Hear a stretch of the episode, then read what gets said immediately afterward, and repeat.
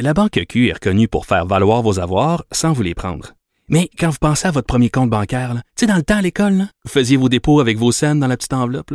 Hmm, C'était bien beau. Mais avec le temps, ce vieux compte-là vous a coûté des milliers de dollars en frais, puis vous ne faites pas une scène d'intérêt. Avec la Banque Q, vous obtenez des intérêts élevés et aucun frais sur vos services bancaires courants. Autrement dit, ça fait pas mal plus de scènes dans votre enveloppe, ça. Banque Q. Faites valoir vos avoirs. Visitez banqueq.ca pour en savoir plus.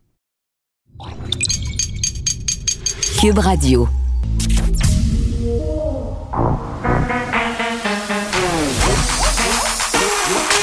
Elle a une opinion sur tous les sujets.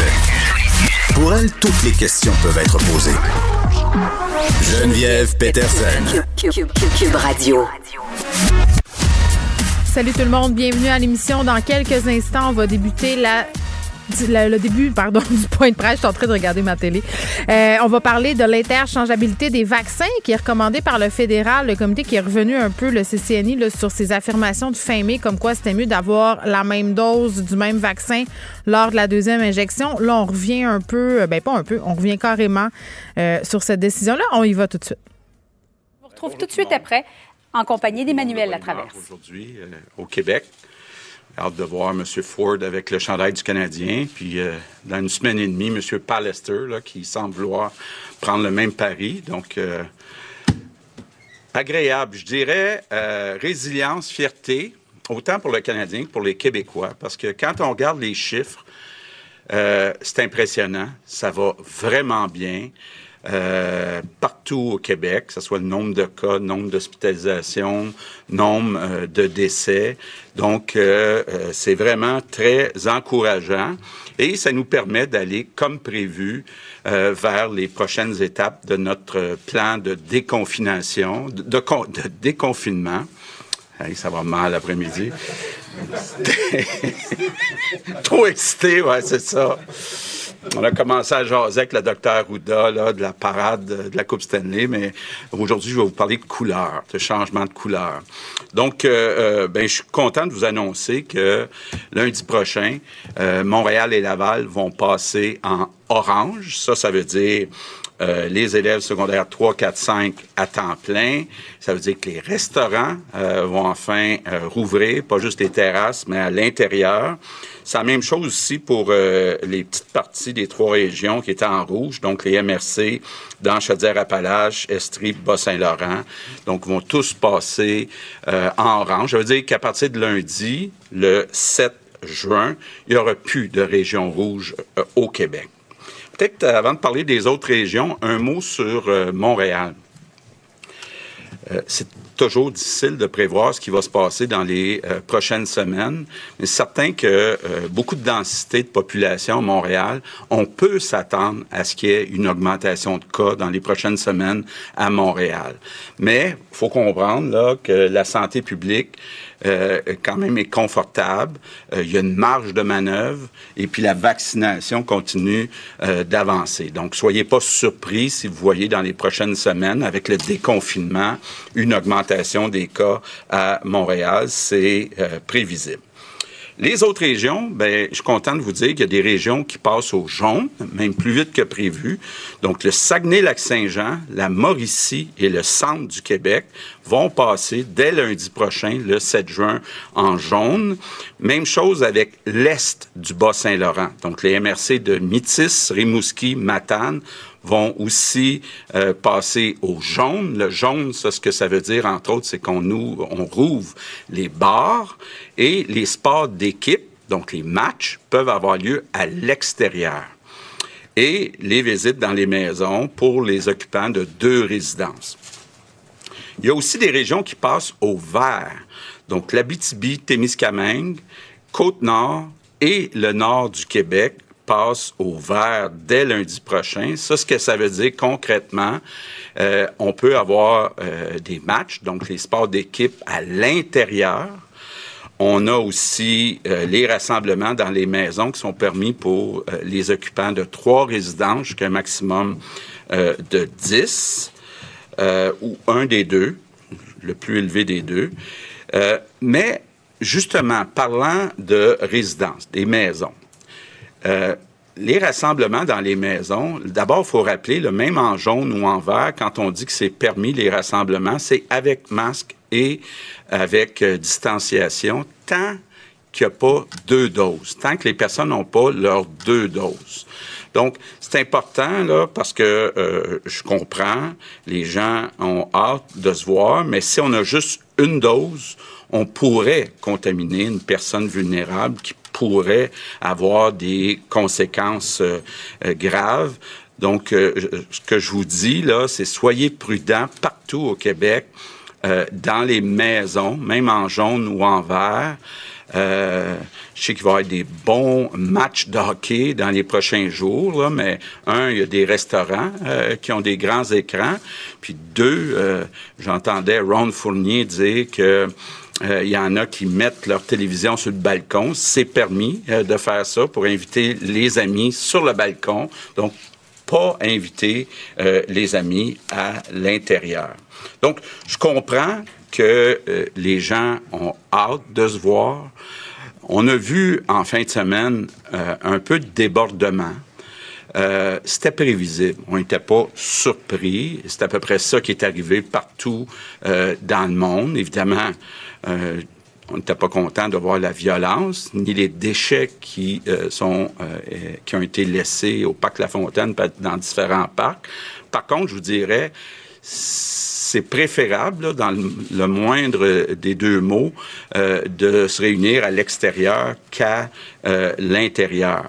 Et je comprends que les gens ont hâte de se voir. Moi-même, je suis allé sur une terrasse d'un restaurant avec euh, avec mon épouse.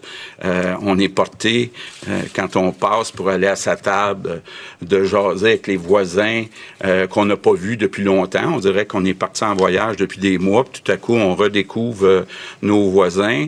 mais il faut être prudent. Il faut être très très très prudent tant qu'on n'a pas eu deux doses. Parlant des deux doses. Christian va euh, faire une annonce d'un calendrier jeudi, donc euh, dans deux jours, euh, pour ceux qui veulent devancer leur deuxième dose. Donc, on va y aller par groupe d'âge. ça m'amène à vous parler des jeunes. Bon, on a un défi là. partout dans le monde, c'est le même défi. Les 18-40 ans, il y en a qui n'ont pas encore pris le rendez-vous pour la première dose. Donc, vous avez encore quelques jours devant vous avant qu'on ouvre pour les deuxièmes doses. Euh, euh, donc, euh, là, il y a beaucoup de places de disponibles. donc, allez prendre votre rendez-vous aujourd'hui, demain, avant que les gens commencent à prendre leur rendez-vous pour la deuxième dose. Puis, je peux vous dire, que Christian fait beaucoup d'efforts. Il y a même des, de la vaccination qui se fait puis qui va se faire de plus en plus, même dans les parcs, même le soir, on va aller où ils se trouvent, les jeunes. Mais c'est ça notre défi. Donc, euh, parlons-nous entre nous, puis essayons d'encourager les jeunes à aller se faire vacciner. Euh, c'est primordial pour obtenir l'immunité euh, collective. Donc, euh, on a besoin de vous autres, les jeunes, là, pour arriver à notre objectif.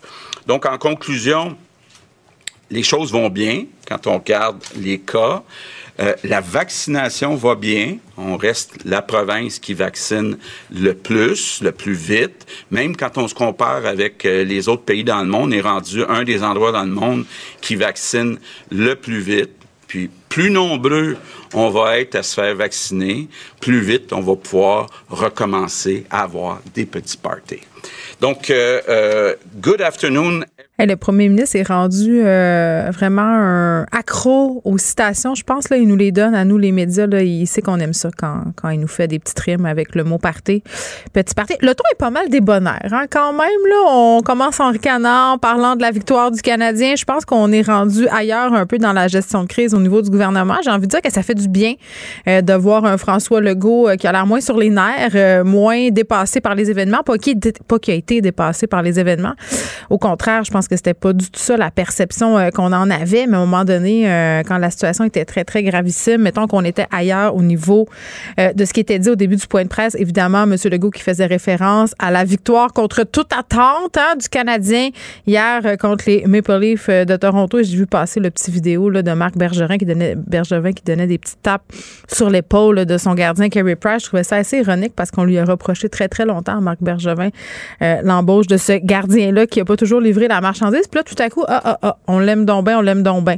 Mais là, hey, je vous parle de hockey, je l'ai même pas écouté la game. je, me fie juste à ce que j'ai vu passer sur les médias sociaux. Et là, je dis ça, et Sébastien en régie, qui est un grand amateur de hockey devant l'éternel, est bien découragé euh, de son animatrice. Donc voilà, c'était la fin de ma parenthèse. OK, je suis quand même contente. Ma fibre nationale montréalaise vibre en même temps que la vôtre. Ne vous en faites pas.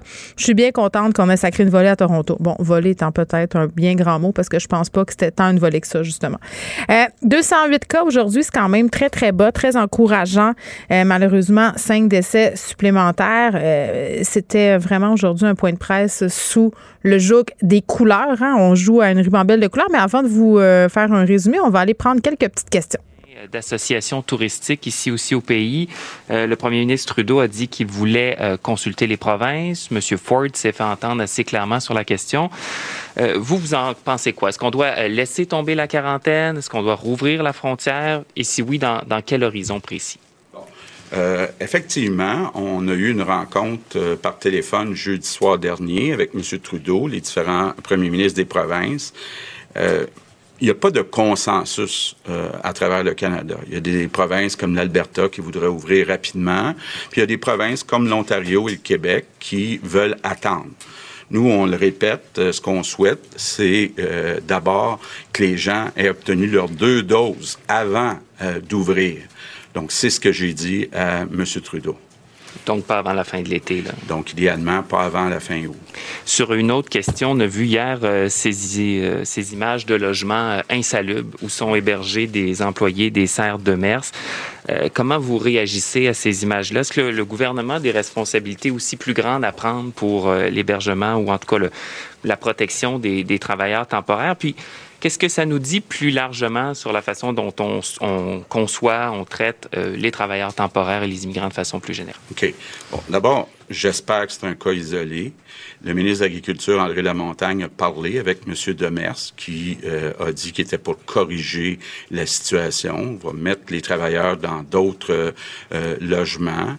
Il euh, faut comprendre que pour ce qui est du rôle du gouvernement, c'est plus le gouvernement fédéral euh, qui euh, doit s'assurer que les conditions sont bonnes pour les, ces travailleurs temporaires qui viennent au Canada.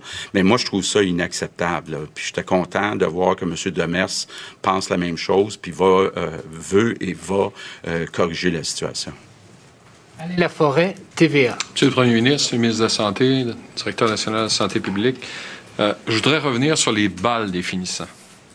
Euh, je pense que vous y attendiez. Là. Euh, Monsieur le Premier ministre, il n'y a pas un peu une incohérence de demander à des jeunes de ne pas avoir de balles des finissants alors qu'on va permettre, lors du prochain match du Canadien, d'avoir 250 personnes dans une section pour écouter un match de hockey alors que des jeunes ne seront pas 250 dans des écoles pour faire un bal? Je vais commencer avec le docteur Ouda, puis je compléterai. Bien, il faut comprendre qu'on a évalué la situation des balles définissants, puis on a transmis des lignes euh, directrices pour la tenue de cérémonie euh, de graduation. Euh, il est possible par Blue Class de faire ce genre de cérémonie-là, mais un bal de finissant, là, c'est, pas le même type de genre de contact qu'on va avoir dans un stade à 250 personnes. Un bal de finissant, c'est difficile de contrôler les bulles classe, les gens se rapprochent, ils prennent de l'alcool. Euh, donc, on n'est vraiment pas, on est beaucoup plus dans ce qu'on appelle un genre de rassemblement. Même fin de match que moi, là. Hein? Vous n'avez pas vu les mêmes fins de match que moi devant le Centre Bell. Bon, ben, euh, ce que je peux vous dire dans les faits, c'est que les fins de match du Centre Bell, j'y étais pas. Euh, il faut comprendre que s'il y a eu des gens qui ont fait des accolades, c'est pas ce qui est recommandé. Techniquement, ils doivent rentrer, s'installer, repartir adéquatement. Donc, dans ce nous, on considère que le bal définissant, notamment les gens n'étant pas euh, vaccinés encore euh, deux doses cette année. Ça a été discuté avec plusieurs de mes collègues en santé publique. C'est une activité qui est encore à très haut risque, à, notre avis. J'ajouterais qu'il euh, y a une différence là, entre un party où les gens circulent, puis un événement où les gens sont assis. Je donne un exemple. Moi, j'étais allé au théâtre la semaine dernière. Tout le monde porte un masque. Il y a une distance, sauf pour ceux qui habitent dans la même maison, qui sont dans la même bulle. Bon, ça peut arriver que dans un match de hockey, que des gens respectent plus les consignes, mais l'objectif, c'est de dire les gens ont des places assignées, c'est d'ailleurs dans les consignes très bien entendu avec euh, le Centre Bell, et doivent rester à l'intérieur de leur bulle. Donc, il y a une différence, je pense, entre un party, par exemple, ou un bar euh, euh, où les gens circuleraient.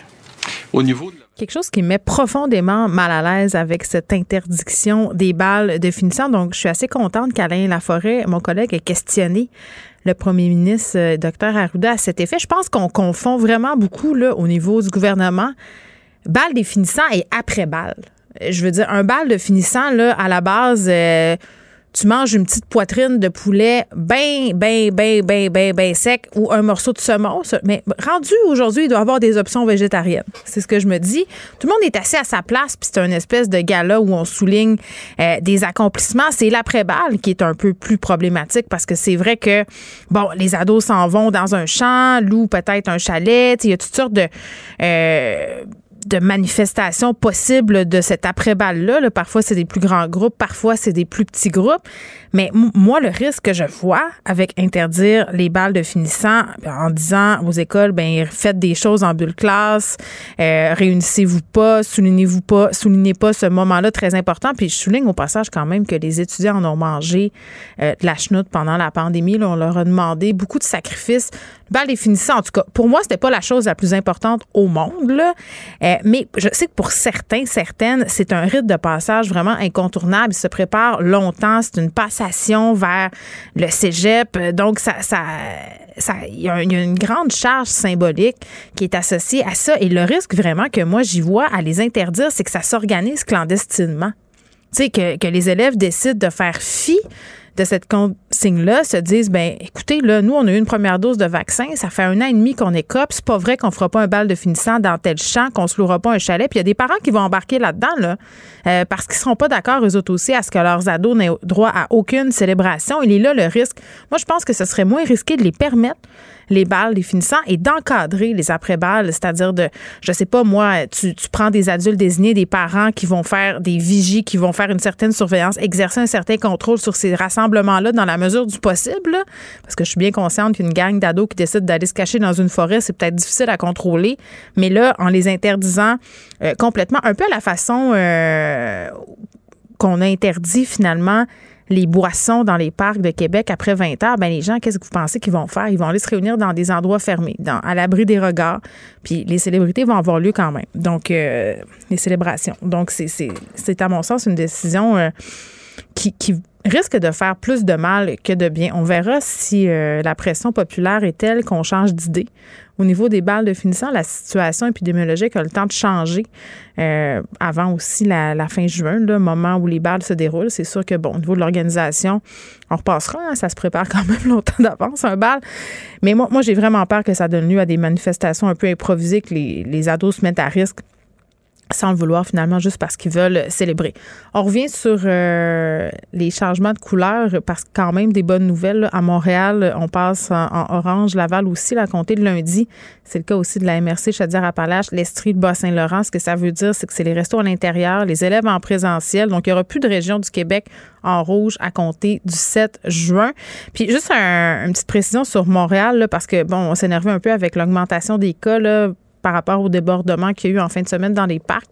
Le premier ministre Legault qui spécifiait que c'était quand même assez prévisible. C'est un peu ce qui s'est produit à l'échelle planétaire. On n'encourage pas évidemment les débordements, mais il dit bon, on s'y attendait, on a de la marge. Puis là, le risque de se dire ça, bien, vous le connaissez, de se dire on a de la marge, les hôpitaux peuvent en prendre, on a de la vaccination, c'est que les gens se laissent un peu aller.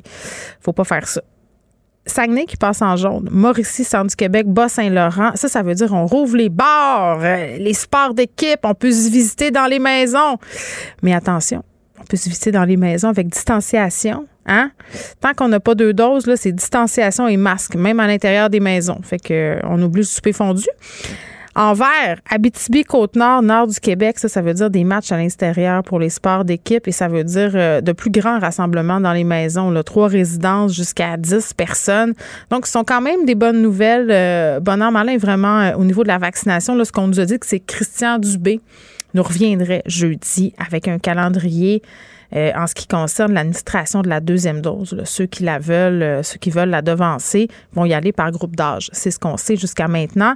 Et je termine en parlant des 18-40 ans. Euh, ça semble être encore la semaine des jeunes. Le premier ministre Legault qui enjoint ces personnes qui ont entre 18 et 40 ans d'y aller, de prendre leur rendez-vous pour cette première dose. Je ne sais pas pourquoi, mais on a de la misère à rejoindre cette partie de la population. si tant est qu'on va aller les vacciner où ils sont. On a dit qu'on irait finalement dans les parcs, ce que j'estime être une excellente idée. Il faudra peut-être se questionner, euh, puis on le fait un peu depuis euh, quelques semaines, sur le peu d'adhérence de cette population-là à la campagne vaccinale. Est-ce que c'est parce qu'ils sont déresponsabilisés par rapport au fait qu'on a dit que la COVID, c'est une maladie de vieux? Est-ce qu'on a beaucoup de complotistes dans cette tranche d'âge-là? Toutes des questions euh, qu'on est en droit de se poser. J'en profite pour vous dire qu'au stade olympique, ce soir, à compter de 17 heures, puis vous pouvez tout de suite aller chercher votre coupon. Ceux qui veulent une première dose de Pfizer, il y en aura disponible. Donc, ça annonceront euh, sur leur compte Twitter, le CIUS de l'Est de l'île, si euh, finalement les, rendez-vous sont complets pour la journée. Mais pour le moment, il y a encore de la place. Donc, si ça vous tente d'aller vous faire vacciner une première dose au stade, puis moi, je suis allée, ça va très, très vite. Allez-y, il y en aura aujourd'hui pour vous dès 17 h plus nombreux on va être à se faire vacciner, plus vite on va pouvoir recommencer à avoir des petits parties.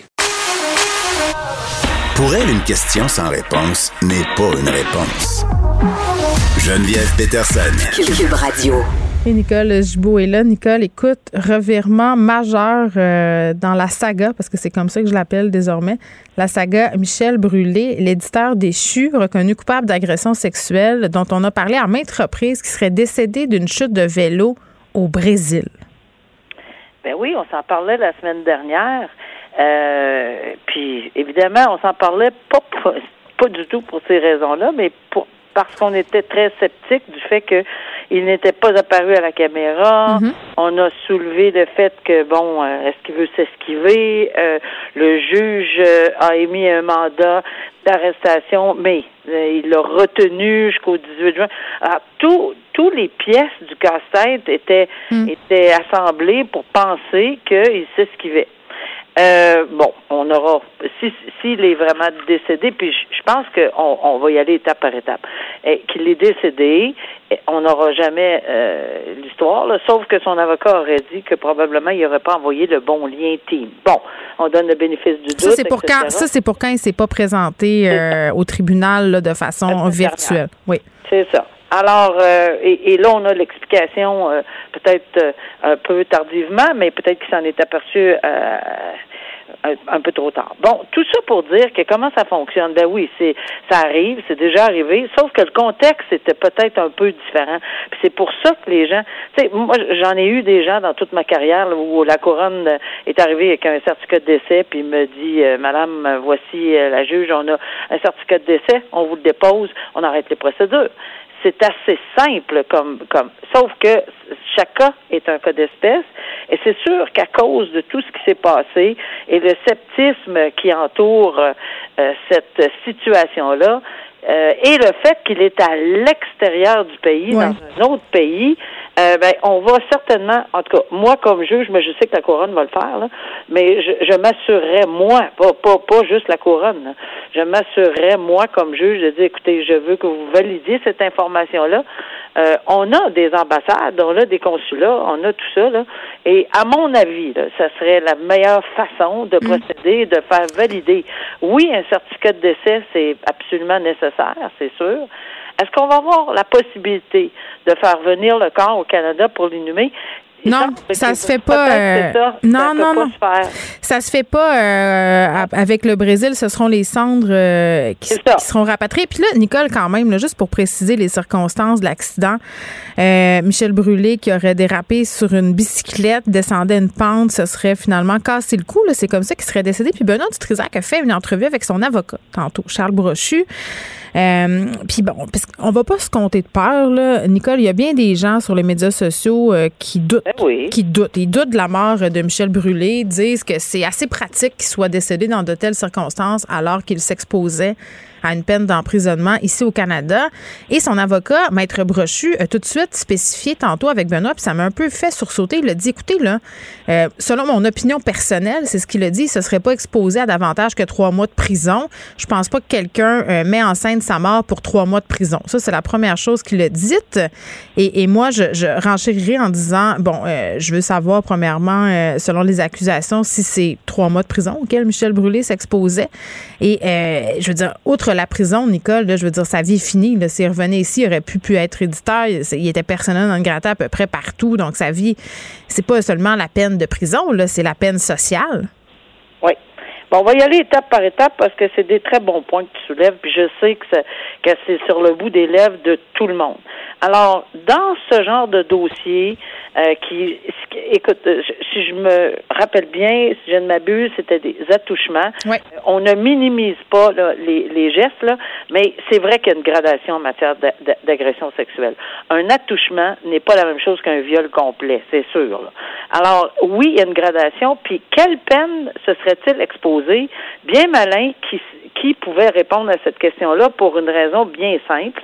C'est que je me souviens d'en avoir discuté avec toi la semaine dernière, Ouais. où on a dit à y a- il y a- on a besoin de deux fois, je, si, je, si- si je me trompe pas là, des rencontres avec euh, un agent de probation pour le rapport présententiel, qui est capital euh, pour dans un dossier où quelqu'un n'a pas d'antécédent judiciaire, où il s'expose possiblement, oui, à de l'emprisonnement ou à quoi que ce soit, puis on peut pas deviner ce que la couronne aurait demandé non plus. Et dans quel, mais c'est sûr qu'on n'est pas dans le même, on n'est pas dans le même euh, éventail de sentences qu'un un viol. Pas- c'est vrai que c'est pas la même chose. Là-dessus, je donne entièrement raison à son avocat qui dit que, écoutez, est-ce qu'on aurait, mais tu as raison de soulever, est-ce qu'on aurait euh, euh, mis en doute ou est-ce qu'on ferait en sorte qu'on on, on, on pense que ou enfin on va mettre de l'avant là, la nouvelle qu'il est décédé alors que c'est pas vrai et, et, et qu'on va tout inventer cette histoire là pour Pour trois mois de une prison. sentence, pour une sentence peut-être quelques mois, peut-être aussi. Ou, mais là, tu as raison de soulever, euh, qui est une sentence sociale aussi au Québec. Oui, ça là, vient, je dirais que, mais, mais je dirais plus que ça. Si jamais, et je dis bien si jamais, puis loin de là, euh, j'ai rien en tête, là. Mais si c'était le cas, puis je sais, je l'ai mijoté tantôt, Mm. mais c'est incroyable ce à quoi il ferait face si on le trouvait en quelque part. euh, et que que ça soit dans deux ans, dix ans, cinq ans, euh, on parle plus là d'une agression sexuelle à touchement qui est quand même sérieuse, mais on va parler d'avoir entravé de façon ça serait unique, ça serait quelque chose que j'ai ra- ben d'abord je l'ai pas vu sauf dans un film euh, et, et à ce moment-là euh, il fait plus face à, à la même sentence là s'il est reconnu Ouais. pour avoir sais il faut vraiment balancer des affaires aussi là. Oui, puis bon, euh, je voulais qu'on en parle parce que c'est vraiment des échos qui sont partout sur les médias sociaux. Là, je nous aurais trouvé hypocrite de ne pas le soulever. Sauf que là, Mais, c'est- mais, mais Geneviève, c'est avec raison. Euh, je vais être très honnête. C'est la première chose que je me suis dit mais c'est ça. Moi aussi, j'étais dans mon bain, j'étais dans mon bain, Nicole, j'ai fait, mais ça n'a pas de bon sens. On est-tu dans un film, puis c'est, c'est donc ben, un drôle d'hasard. ben, puis c'est normal de se poser la même question dans ce contexte particulier à cause de ce qui est C'est des ça. circonstances qui entourent. Ouais. Mais pas pour d'autres raisons là. Alors euh, Non, parce qu'il avait l'air, il avait l'air de, de vouloir fuir la justice, bien que son avocat dise que c'est pas le cas, qu'il faisait face à la musique. Je pense que son frère parfait. aussi a eu des, des propos en ce sens. Puis, mes euh, pensées, quand même, Nicole, sont vers cette victime-là qui eut Oui. euh, un verdict de culpabilité, bien entendu, mais pour elle, euh, ça doit être un peu crève-cœur. Puis je comprends. C'est difficile de dire ça parce qu'il y a quand même un être humain qui est décédé. C'est toujours un drame. Ben, là. c'est- Tu sais, je moi, pense je à sa allais. mère, à son frère. là. Bon, ben, moi, je m'en allais l'ajouter parce que oui, c'est vrai. Puis moi, parce que je, je, je- ça fait, des- j'ai fait des années de regarder des deux côtés de la salle, la famille de l'un Ouais. la famille de l'autre, là. Et je peux dire que oui, j'ai beaucoup, beaucoup d'empathie. Il n'y a pas de, il y a aucun doute. On l'a depuis le début, l'empathie pour la victime. Et, et mais, mais pour les proches de, tu sais, c'est pas de leur, c'est pas de sa faute à sa mère. S'il est décédé, là, puis qu'on en, et puis elle peut même pas voir le corps, elle peut pas avoir de. Mais ça reste son fils. Oui, oui, c'est C'est un drame euh, pour cette famille-là qui Cette parce que c'est ça exactement. Mais mes pensées quand même vont faire cette victime-là et les autres victimes potentielles de M. Brûlé qui songeaient peut-être à porter plainte, Nicole, après avoir vu tout ça, son verdict de culpabilité, parce que tu le sais, il y a un effet d'entraînement. Et moi, je sais euh, qu'il y a d'autres victimes qui avaient peur de parler depuis quelques années. Ça se Ça, jase bien. dans le milieu littéraire. Donc, tu sais, c'est- ça qui est dommage, entre guillemets, avec cette fin-là, tu sais, qui est quand même une fin atroce, on va le reconnaître. Pour terminer là-dessus, je, je, je- je pense qu'on va faire un travail euh, consciencieux. On va obtenir ce qu'on a à obtenir, puis on aura. Puis ça se peut que ce soit pas mal plus long que du 18 juin. Là. Ouais. Que tu sais, n'importe quel petit papier venant du Brésil, c'est pas ça qu'on va accepter. C'est pour ça que je dis, Non, moi comme juge là, moi comme juge là, je dirais bon, excellent, merci, mais vous allez tout faire confirmer ça là. Euh, pas, pas, pas juste le, le- le petit papier. Mais je pense pas qu'on va procéder comme ça. Et, et je pense que tout le monde Mm. va, va pouvoir en avoir, euh, tu sais, Oui. incluant la famille là, qui va pouvoir se dire malheureusement que Oui. Je rappelle au passage que Michel Brûlé était l'éditeur et le fondateur de la maison d'édition Les Intouchables. Puis parce que beaucoup de personnes que c'est la première fois qui entendent parler de Michel Brûlé, connu notamment pour avoir édité de- des titres très très populaires là, comme la série Amorce d'Aragon. Euh, puis bon, euh, l'auteur avait quitté la maison d'édition depuis Belle Lurette, là, mais quand même euh, c'était un éditeur qui était assez euh, reconnu d'une façon commerciale, je vais le dire, dans le milieu littéraire. Euh, Ben oui, puis euh, on peut pas mettre de côté euh, ce qu'il a fait, mais Ah, moi, je pense qu'on peut le mettre de côté. Moi, je voulais juste, je voulais juste Ben non, rappeler aux gens qui il était. Non, non, je pense. Ben, en tout cas, je suis pas d'avis là que. Mais, mais c'est sûr que ça va toujours être teinté. On a plein d'autres exemples dans les, dans, dans. C'est ça. C'est, sûr. Mais en tout cas, euh, on n'ira pas là-dessus.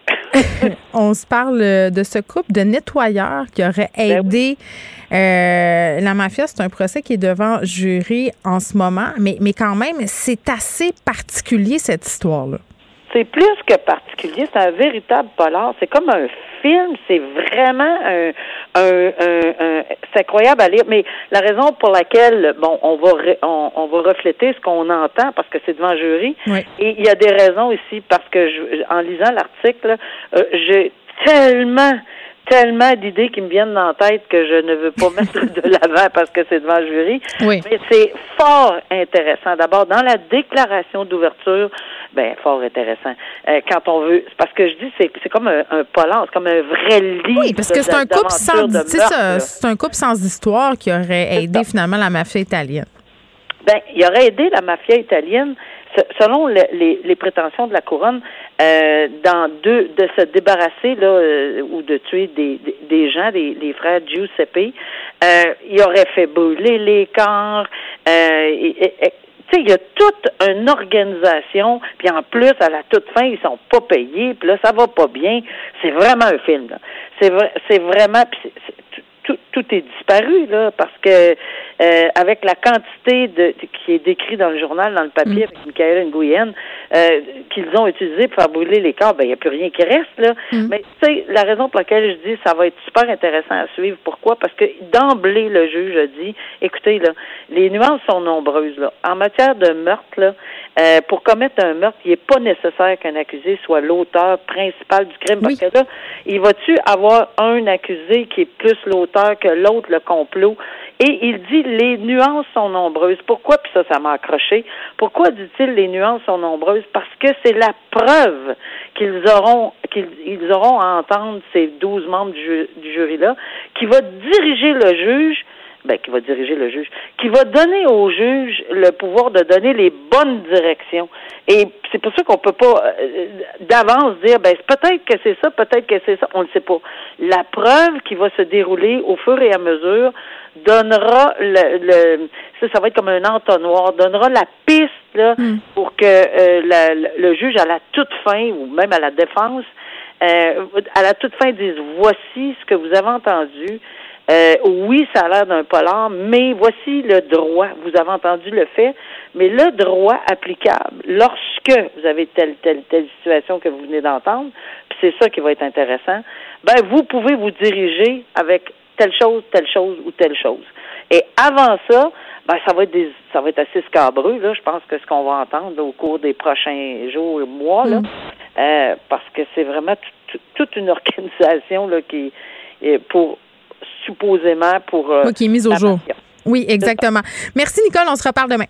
Merci, au revoir. Bye bye. La Banque Q est reconnue pour faire valoir vos avoirs sans vous les prendre. Mais quand vous pensez à votre premier compte bancaire, tu sais, dans le temps à l'école, là, vous faisiez vos dépôts avec vos scènes dans la petite enveloppe. là. Hmm, C'était bien beau. Mais avec le temps, à ce vieux compte-là vous a coûté des milliers de dollars en frais, puis vous ne faites pas une scène d'intérêt. Avec la Banque Q, vous obtenez des intérêts élevés et aucun frais sur vos services bancaires courants. Autrement dit, ça fait pas mal plus de scènes dans votre enveloppe, ça. Banque Q. Faites valoir vos avoirs. Visitez banqueq.ca pour en savoir plus.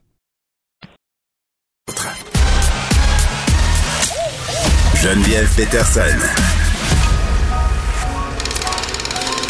Elle réécrit le scénario de l'actualité tous les jours. Vous écoutez Geneviève Peterson. Cube Radio. Les réactions sont nombreuses depuis la nouvelle de la mort de Michel Brûlé sur les médias sociaux. Je vous en parlais tantôt. Hier, littéralement, mon wall était envahi de commentaires. Euh, on jase la réaction du milieu littéraire avec Claudia La Rochelle, qui est journaliste, écrivaine et chroniqueuse littéraire. Pardon, Claudia, salut. Oui, salut, allô, allô. Comment tu as réagi euh, hier soir quand tu as vu cette nouvelle-là passer? Ben, j'étais euh, j'étais vraiment enflammée par le Canadien, comme 99,9% de la population. Donc, j'étais déjà prise dans plein d'affaires, puis j'ai- vu ça passer, puis je fais, mais non, c'est pas vrai. C'est pas vrai, là. C'était, c'est- je me suis dit, sur, c'est sur, c'est une fake news. J'ai tout, j'ai tout de suite pensé que c'était une fake news. Ensuite, j'ai fait, oh, j'ai été étonnée. Puis là, j'ai pensé aux victimes. C'est comme tout de suite, j'ai pensé aux victimes. Puis par la suite, Hmm. en voyant les commentaires sur les réseaux sociaux, je me suis dit, OK, j'ai rarement constaté que le décès d'une personnalité, disons ça comme ça, euh, faisait autant rigoler, suscitait le cynisme, le, le rire, les blagues. J'ai- trouvé ça, tu sais, parfois, j'oscillais entre c'est grotesque ou les victimes me ramenaient toujours dans le fait que, ben oui, euh, ok, euh, c'est un décès qui, qui on peut pas se réjouir du décès de quelqu'un, mais c'est quand même triste pour elle, les victimes, les personnes qui ont porté plainte Mm. contre euh, ce présumé agresseur-là. Donc, tu sais, moi, moi j'étais un peu, mais c'est sûr que j'ai toujours quand même une pensée pour la famille. Il y a une mère en arrière de ça là, qui était pleurée. tu sais. Ouais. En Ben, même temps, je me dis, Ben oui, puis je pense que c'est important qu'on le spécifie. Là. Son frère commentait, sa mère aussi. Je veux dire, ces gens-là n'ont rien à voir dans cette histoire, puis ça reste leur fils. Mais, mais moi, mes, mes pensées, c'est vrai, étaient sur les victimes, puis parce que je l'ai couvert, cette histoire de Michel Brûlé, depuis le départ. Puis tu sais, tu dis présumé agresseur, il avait été reconnu coupable d'agression sexuelle, une agression Oui. qui s'est produite en 2014. Euh, Ouais. Il était au Brésil, disait qu'il avait la COVID, qu'il pouvait pas revenir. Là, il y a des gens qui trouvaient ça drôlement pratique, qu'il soit mort au moment où il est reconnu coupable, justement, et où un juge l'intimait. Écoute, j'en parlais en fin, de- en fin de- la semaine passée, le juge qui l'intimait de revenir au Canada dans ce vol prévu Brésil-Toronto du 14 juillet. Euh, il y a des théories du complot même euh, qui circulent en ce moment, là, comme Ah, quoi il est peut-être pas mort pour vrai. Tout ça est assez euh, cinématographique. Été aimé. Il n'a jamais été aimé. Michel Brûlé est probablement la personnalité littéraire, ou un gros guillemet littéraire, la personnalité du commerce du livre québécoise qui suscite le plus de hargne, de mécontentement, de grogne. J'ai rarement vu quelqu'un être détesté autant. Mais il, dit- disait que c'est parce que les gens étaient jaloux. oui, mais c'est ça. C'est c'est facile à dire. Je pense sincèrement que euh, Michel Brûlé était quelqu'un de profondément malade. Je, je pense que c'était un grand, grand malade euh, qui était affecté là, psychologiquement à bien Mm. des niveaux. Je sais pas s'il était suivi ou j'ai mais je pense que c'était quelqu'un de très, très vraiment pas bien. C'est pas c'est pas un exemple euh, c'est pas un exemple de bonne conduite là, sur toute la ligne depuis depuis le jour 1, tous les gens qui s'est mis à dos, tout ça. Je pense qu'il a couru après son propre malheur. Malheureusement, il a peut-être pas été, il a peut-être pas reçu les soins adéquats. Il a peut-être, je j'essaie pas de le dédouaner du tout là, pas du tout là. Mais je vais juste être lucide face à ce qui est arrivé. Moi, je suis, j'ai toujours été fascinée par le fait qu'il était détesté à ce point-là, et je comprenais pourquoi aussi là, parce que c'est, quelqu'un qui s'est, mis dans toutes sortes de positions. On peut pas dire qu'il, qu'il, qu'il- on peut pas dire qu'il manquait de guts là des fois, parce qu'il s'embarquait dans toutes sortes d'entreprises, euh, euh, mais qui témoignait bien évidemment d'un déséquilibre mental. Ouais, mais c'était un grossier personnage, Claudia. Là. Écoute, là, Ouais, euh, je parlais, je parlais ce matin avec Benoît Struzac, puis j'ai raconté, moi, la première fois que j'ai rencontré Michel Brûlé, il y a eu des propos euh, sexuellement explicites, puis il m'a pogné une boule avant de m'inviter à son chalet. Ah, Je pense qu'il y a beaucoup de femmes dans le milieu littéraire qui ont goûté à sa médecine. Puis moi, par ailleurs, je sais pas, je sais pas où toi t'es par rapport à ça, mais moi, je dénonce un peu l'hypocrisie du milieu littéraire par rapport à cet éditeur-là qui emmenait large, tu l'as dit. ah ouais. Ben, qu'est-ce que tu veux dire, Geneviève, par hypocrisie du Ben, je pense que tout le monde, moi, je pense que tout le monde le savait, puis que tout le monde, euh, euh, tu sais, tout le monde était bien au courant que Michel Brûlé avait parfois les mains longues, il y avait des rumeurs sur lui, puis il continuait à être Oui, là, à tenir salon, à faire partie des salons du lait. Tu sais, il a jamais été condamné pour ça euh, publiquement. Il n'y a jamais personne qui s'est dissocié de lui publiquement tant que ça par rapport à ça. Moi, je sais pas. Je trouve qu'il y a une certaine hypocrisie là-dedans. Ah oui, il aurait fallu que les salons disent. parce- mais il était déjà plus présent hein, depuis ces dernières années. Oui. Il n'y avait plus de stands dans les salons du livre. Mhm. Il y avait fui à Québec. Il était plus là. Puis les gens étaient très. euh, non, les gens. Je pense que c'était tant une hypocrisie. Les gens, à un moment donné, tu sais, puis c'était dans l'air du temps. là, on parle avant là, Ouais. tout ça, là. Donc après ça, lui, il était plus là. Il s'était dissocié complètement. Donc je pense que je pense pas que le blâme est acheté sur un milieu littéraire plus que les autres milieux en ce qui concerne les agresseurs sexuels. Ah, t'as raison, dans tous les milieux.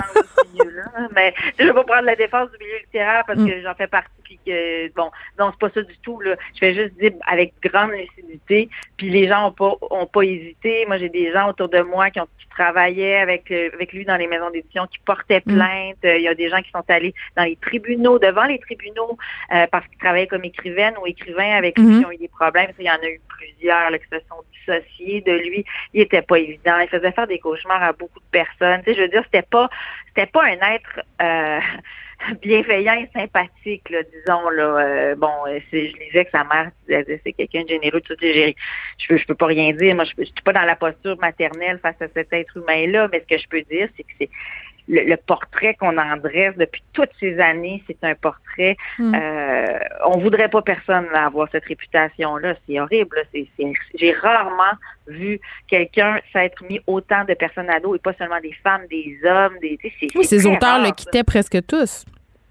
Tu sais, moi, je, je prenais un exemple, euh, Christian Mistral, là, ça n'a Oui. rien à voir, mais tu sais, à son décès, il y avait, c'était quand même polarisant. là. Son décès a été polarisant. Il y avait des, des, des opinions euh, plus, plus ou moins. euh, Oui, Chantal Guy, Chantal Guy s'était fait ramasser pour un papier qu'elle avait écrit un peu en hommage à Christian Mistral auquel on pouvait reprocher certaines choses, mettons. Ouais, ouais, c'est ça. Tu sais, Donc, je, me- je me rappelle de, de cette de cette vague-là, mais ça n'a rien à voir, aucune commune mesure Mm. avec avec le, le déferlement de haine à l'endroit de Michel en ce moment. Et puis, bon, euh, on peut être d'accord ou pas, là, c'est pas ça que je suis en train de dire. Je suis pas en train de faire son procès, là, bien au contraire, je commente ce que j'ai vu de mes yeux. Oui. Quoi, Geneviève, une affaire à retenir aussi là-dedans?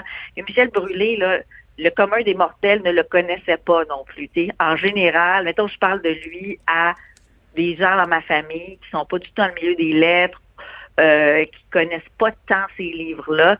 Pour eux, Michel Brûlé, c'est, je pense que c'est pas quelqu'un qui a eu, mettons, la même envergure à l'époque qu'un Roson, tu sais, qui emmenait large. Ouais.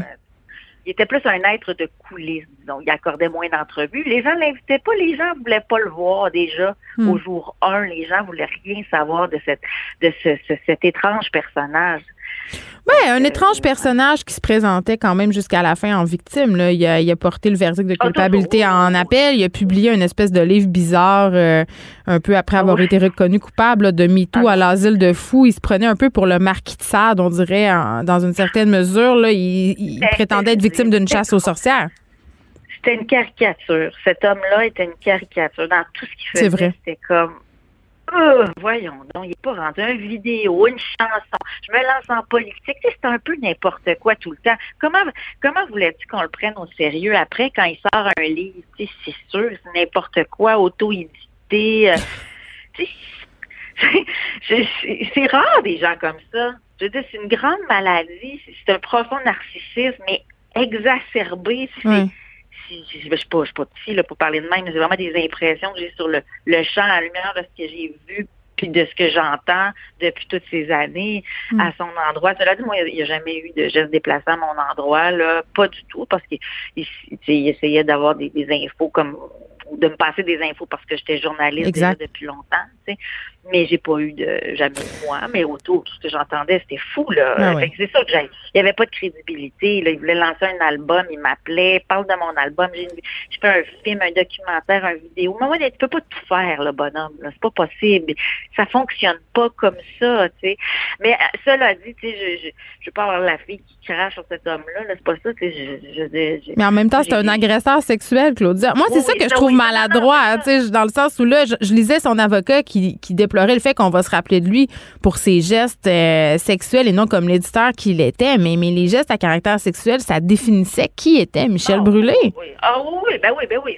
Oui, oui, c'est lui qui agit comme un tata à la fin de sa vie. Puis c'est sûr que c'est de ça dont on se souvient d'un tata qui agit comme un tata à la fin de sa vie. Ça, c'est sûr, sûr. Là. Ah ben oui, non, non. Puis, la victime, moi, je pense à sa victime. Tu l'as dit, là, il a, été reconnu coupable, mais il n'y aura pas de closure en bon québécois. Fera pas de ben prison. Ben non, ben non. Puis je suis pas, pas, mal certaine dans ce cas-ci que les tribunaux euh, auraient été en faveur de la victime, là, contrairement à d'autres procès euh, précédents qui nous ont un peu fait friser le poil des jambes, là, disons ça comme ça.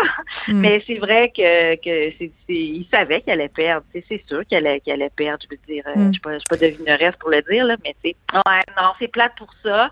C'est plate pour la victime. en effet, on n'aura pas su. il s'en tire, ben, il s'en tire en tout cas.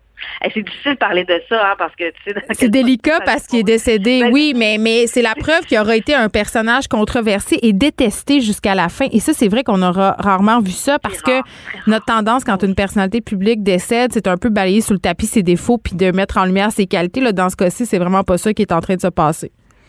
Oui, tu comprends ma délicatesse dans le sens que tu oui. à son endroit, là, c'est plus je veux pas de, tenir des propos diffamatoires puis avoir des problèmes. Après, là, c'est juste que c'est c'est vraiment effectivement un, un, un, moi ce que je retiens, c'est quelqu'un qui, qui j'ai rarement vu quelqu'un qui faisait pas l'unanimité à ce mm. point-là, socialement et dans le milieu littéraire. Parce que dans le mm. grand monde, je veux dire, les gens le connaissaient pas nécessairement. Là, Michel Brûlé, ça dit rien à personne. Ben, quand il s'est présenté à la mairie de Montréal, en tout cas, ses déclarations avaient fait ah, beaucoup jaser. Claudia Larochelle, merci euh, d'avoir euh, pris le temps de parler avec moi. Je vous rappelle que Michel Brûlé aurait trouvé la mort dans un accident de vélo au Brésil. La Banque Q est reconnue pour faire valoir vos avoirs sans vous les prendre. Mais quand vous pensez à votre premier compte bancaire, tu sais, dans le temps à l'école, vous faisiez vos dépôts avec vos scènes dans la petite enveloppe. Hmm, c'était bien beau. Mais avec le temps, ce vieux compte-là vous a coûté des milliers de dollars en frais, puis vous ne faites pas une scène d'intérêt. Avec la banque Q, vous obtenez des intérêts élevés et aucun frais sur vos services bancaires courants. Autrement dit, ça fait pas mal plus de scènes dans votre enveloppe, ça. Banque Q, faites valoir vos avoirs. Visitez banqueq.ca pour en savoir plus. Geneviève Peterson, la déesse de l'information. Vous écoutez Geneviève Peterson, Cube Radio. Le, commentaire de Luc La Liberté, une vision américaine, pas comme les autres. Ah, Quenon euh, est loin d'être mort. Je parle bien sûr euh, de cette tendance euh, théorie du complot qui, bon, prétend que le, la terre entière est gouvernée par une élite pédosatanique. Puis quand je dis ça à chaque fois, j'ai envie de rire, mais il y a vraiment des gens qui croient à ça. Luc, salut. Oui, bonjour Geneviève. On parle de l'influence de Quenon sur les églises américaines, puis c'est intéressant euh, cette discussion-là parce que tu sais, Martin Geoffroy, qui collabore ici à l'émission, qui est un spécialiste euh, de la radicalisation puis aussi des nouveaux phénomènes religieux, il faut, faut que tu saches aussi que moi, j'ai étudié en sociologie des religions, les nouveaux phénomènes religieux, justement. Et ces mouvements-là euh, politiques qui se veulent, entre guillemets, neutres peuvent avoir l'air, à prime abord, si on regarde de ça, de religion. Ils ont des comportements religieux, ils ont une explication du monde qui s'apparente à une religion. Donc, je trouve ça assez ironique de voir que Quenon est rendu influence véritablement l'Église américaine, les églises. Écoute, moi, j'étais un peu, euh, quand j'ai vu paraître les, chiffres récemment, j'étais un peu mm. déconcerté parce que j'ai cru pendant un moment que, tu sais, on annonçait la, la, fameuse tempête, le fameux changement. Donald Trump, même le 20 janvier, hein, au moment où on procédait à la fermentation de Joe Biden, on disait attendez un peu, l'armée sur le point d'intervenir. Et euh, bon, tout ça relevait d'un monde parallèle, mais je me disais fort probablement qu'il y a tellement de gens déçus au sein de QAnon même qu'on va finalement s'éloigner du mouvement, que ça va perdre en influence et en mm. popularité. D'abord, j'apprenais aujourd'hui aussi qu'il y a une nouvelle date. là. Ça va se faire au mois d'août, la prise de pouvoir de Donald Trump. Donc, pour ceux qui seraient encore euh, accrochés à un possible changement de régime, la nouvelle thèse, la nouvelle théorie, c'est au mois d'août. Euh, mais c'est non seulement c'est demeuré très présent dans la sphère politique, euh, au sein des communautés religieuses, il y a un nombre de pasteurs assez impressionnants qui, ont été, euh, qui ont été interrogés par une firme euh, indépendante et qui ont dit, écoutez, ils sont maintenant là, suffisamment nombreux pour représenter à eux seuls le même nombre que certaines confessions religieuses. Et dans le message qu'on passe, c'est qu'on se méfie, grosso modo, de toutes les autorités, incluant l'autorité religieuse. Donc, quand on parle de, de, de désinformation, où on s'approvisionne encore en, en sources d'information que sur QAnon, on en vient à contredire le message des grandes religions aux États-Unis. Donc, il y a eu ce, ce- ce mouvement qui, moi, me fascine parce que c'est bien au-delà de la politique. Ça veut dire qu'on s'en prend au marché financier, on s'en prend aux politiciens, on s'en prend à la religion, on s'en prend à la consommation. Donc, ceux qui espéraient, ne serait-ce qu'au plan politique, un retour à la normale, QAnon ne semble pas être en train de décliner, mais au contraire, appelons ça comme ça, de diversifier ses activités. Ben, Et c'est c'est assez spectaculaire parce que moi, je regarde des élections euh, de 2022 qui s'en viennent. Écoute, quand on parle de QAnon, là, ça correspond aussi à, à un autre chiffre, Geneviève, qui, qui est assez spectaculaire. 15 des Américains, les gens dont, auxquels tu référais tout à l'heure en introduction en disant on, on croit finalement que le monde est dirigé par une secte satanique Ouais. hein, que ce sont des, des, des pédophiles, ils sont 15 des Américains à croire en ça. Mais Il y a plus de républicains que de démocrates, mais c'est quand même 15 C'est beaucoup de monde sur 300 Ben, moi, ça m'étonne pas vraiment, honnêtement. Euh, Puis, tu sais, je ne vais pas rentrer dans les grandes interprétations intellectuelles, mais depuis le désenchantement du monde puis la Révolution tranquille, là, si on s'attarde au Québec, les gens ont besoin de croire en quelque chose. Donc, à un moment donné, ces théories-là trouvent écho. Ça fournit des explications simples à des problématiques compliquées. Ça, c'est une chose. Puis, quand tu me dis, moi, je suis surpris euh, que ces théories-là trouvent encore écho alors que finalement, euh, Donald Trump a été débouté, qu'on est en train de se sortir de la pandémie. Moi, ça me surprend pas pantoute parce que quand tu t'attardes à comment ça fonctionne, Quenon, il faut savoir là, que vraiment, ce mouvement-là, c'est basé sur des énigmes que laisserait Q, Ouais. un mystérieux, euh, bon, probablement, euh, ce qu'on dit, là, c'est que ça serait quelqu'un dans, dans, dans les cercles militaires américains assez haut placé.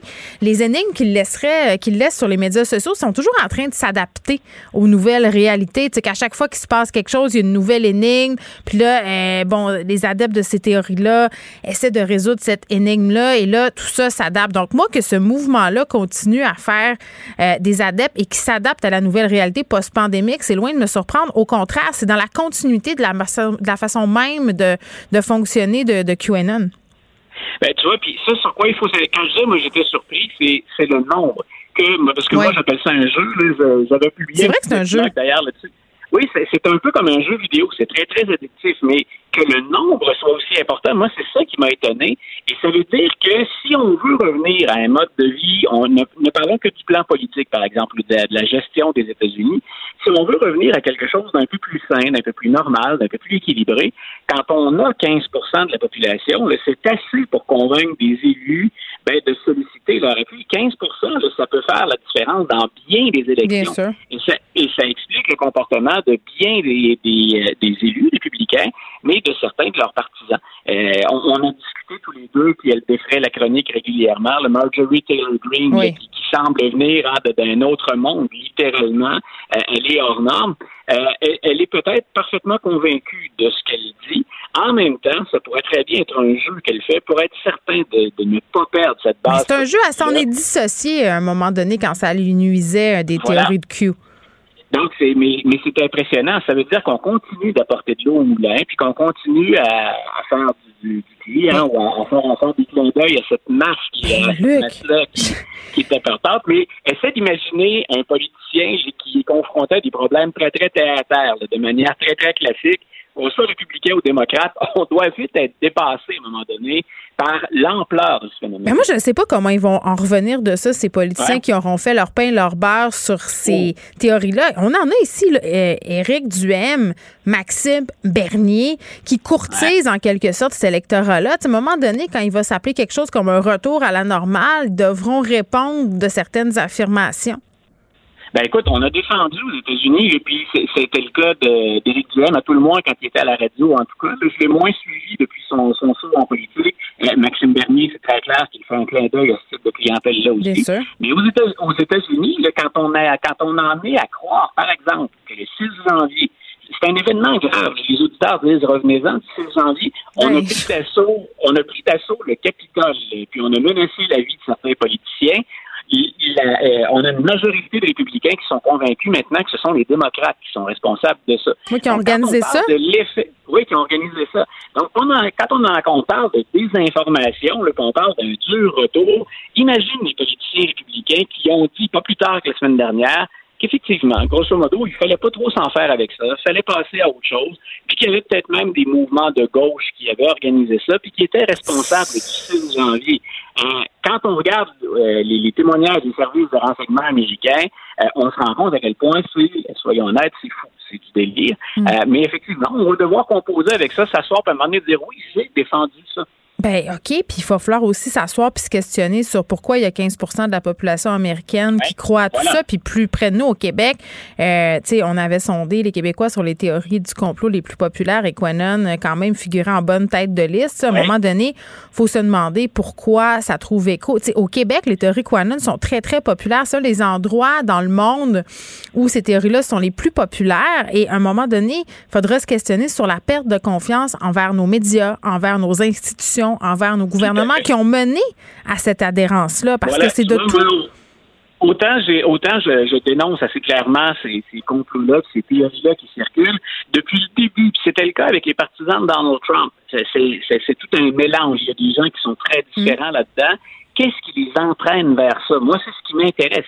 Si. Trump répond à, à des questions contre des Américains, on peut dénoncer Trump lui-même, mais il ne faut pas balayer sous le tapis ceux qui le suivent. Ça veut dire que le, le système habituel, tel qu'on le connaît, ne répond plus aux besoins de ces gens-là. Donc, moi, c'est ce qui m'intéresse le plus. Est-ce que, euh, est-ce que nous, dans les médias, est-ce que les politiciens qui sont en poste actuellement, par exemple, font suffisamment de choses pour bien s'adresser à ces Mm. gens-là ou tenter d'atténuer la portée du problème? Il y a quelque chose pour lequel on est responsable aussi. Il suffit pas de les appeler les touristes tata, les coucous, les Non, édentés. voilà. Là, il y a des explications politiques, sociologiques et économiques euh, à ce phénomène-là. On se parle des États-Unis euh, qui auraient espionné leurs alliés.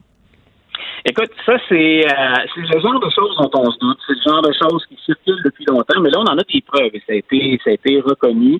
Euh, les États-Unis auraient, en passant par le Danemark, on, on va expliquer pourquoi, ils auraient espionné quatre pays, dont, entre autres, des pays qui sont clairement des alliés, la France et l'Allemagne. Donc, M. Macron puis euh, Mme Merkel ont dit, euh, nous, on aimerait ça aller au fond de l'histoire. On veut savoir ce qui se passe. Et les deux joueurs impliqués, ben, c'est significatif, puis on leur fait pas porter nécessairement euh, le même fardeau sur leurs épaules. Les Américains le font régulièrement espionner, ça s'était fait sous Barack Obama. D'ailleurs, ce dont on parle, on vient d'en avoir la confirmation, mais ça s'est passé entre 2012 et 2014. Et Obama avait déjà dû s'excuser pour avoir euh, mis sur écoute le téléphone des services de renseignement américains, mais bien sûr, le président chapeaute tout ça, mais il avait dû s'excuser auprès d'Angela Merkel. Mais là, il semble qu'on se soit, pour accéder à des courriels, à Internet, à des téléphones, il semble qu'on soit branché sur, un câble sous-marin euh, qui passe par le, Danemark. Donc, c'est particulièrement grave. En tout cas, c'est particulièrement original. C'est pas une façon de faire qui est courante du côté américain.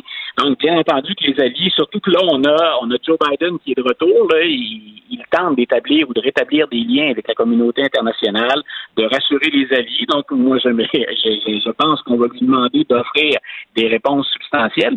De l'autre côté, ce qui devrait inquiéter aussi, si j'étais un Danois, c'est euh, le Danemark, en faisant ça, puis on n'est pas certain s'il est de mèche. Les services de renseignement du Danemark le sont, mais pour le Danemark, c'est d'avoir permis d'e- d'espionner la communauté européenne, l'Union européenne.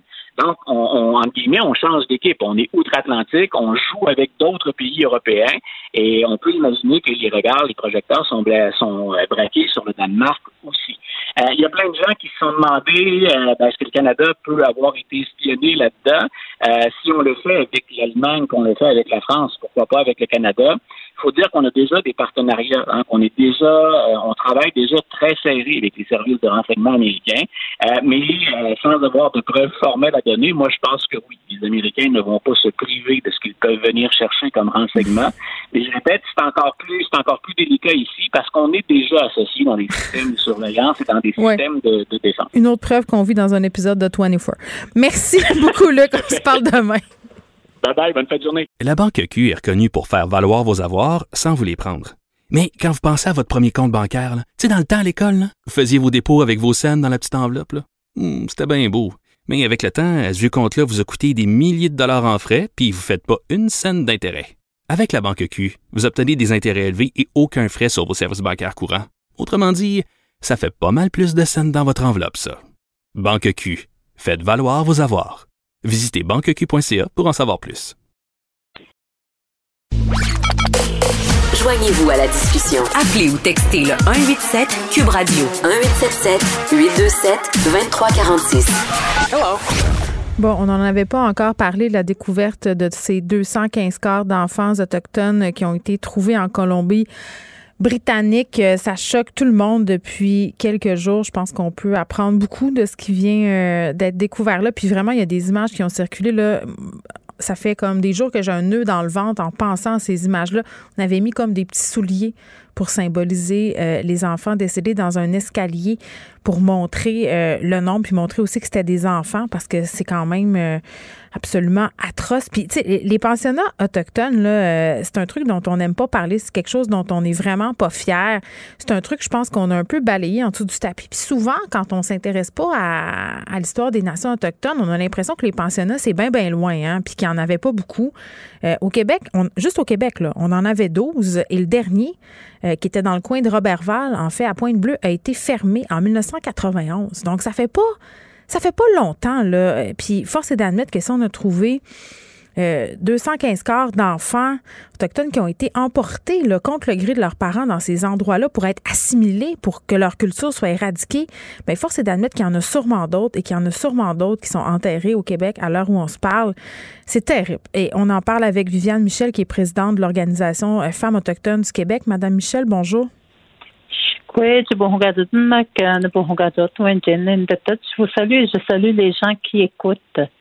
Bien, on vous salue, euh, vous aussi, Madame Michel. Écoutez, un- je, je le disais, un commentaire euh, qu'on entend depuis quelques jours, c'est que des fausses communes comme celle qu'on a découvert en Colombie-Britannique, euh, il y en a d'autres. Yann Lafrenière disait tantôt en point de presse euh, qu'on n'excluait vraiment pas la présence de corps au Québec. Euh, on demande, certains demandent qu'on cherche ces lieux-là pour les trouver, ces fausses-là. Justin Trudeau a dit que c'était une option, n'a pas dit qu'elle allait le faire. Est-ce que vous croyez qu'il faut les faire, ces recherches-là? Ben, écoutez, je pense que avec tout ce qu'on a entendu, c'est vraiment triste et j'apporte aussi euh, le soutien de femmes autochtones du Québec euh, aux familles, même si ça se passe au BC, mais ça, on, on s'imagine maintenant que ça a dû se passer aussi au Québec.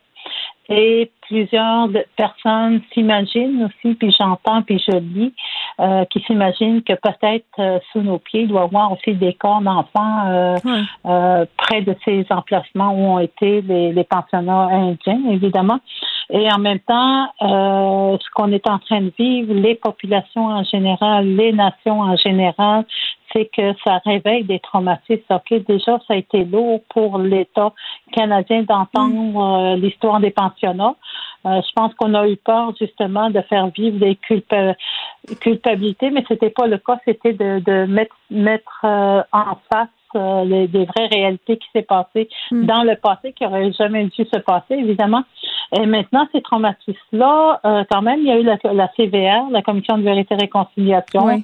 Il y a eu des témoignages qui ont été faits. euh, il y a eu de l'aide apportée à ces familles, mais toujours à court terme, évidemment. Et par la suite, maintenant, avec cet événement-là, je pense que ça touche aussi, ça réveille des anciennes blessures, des anciennes, euh, des anciens questionnements parce que les, les familles n'ont pas de réponse. Là.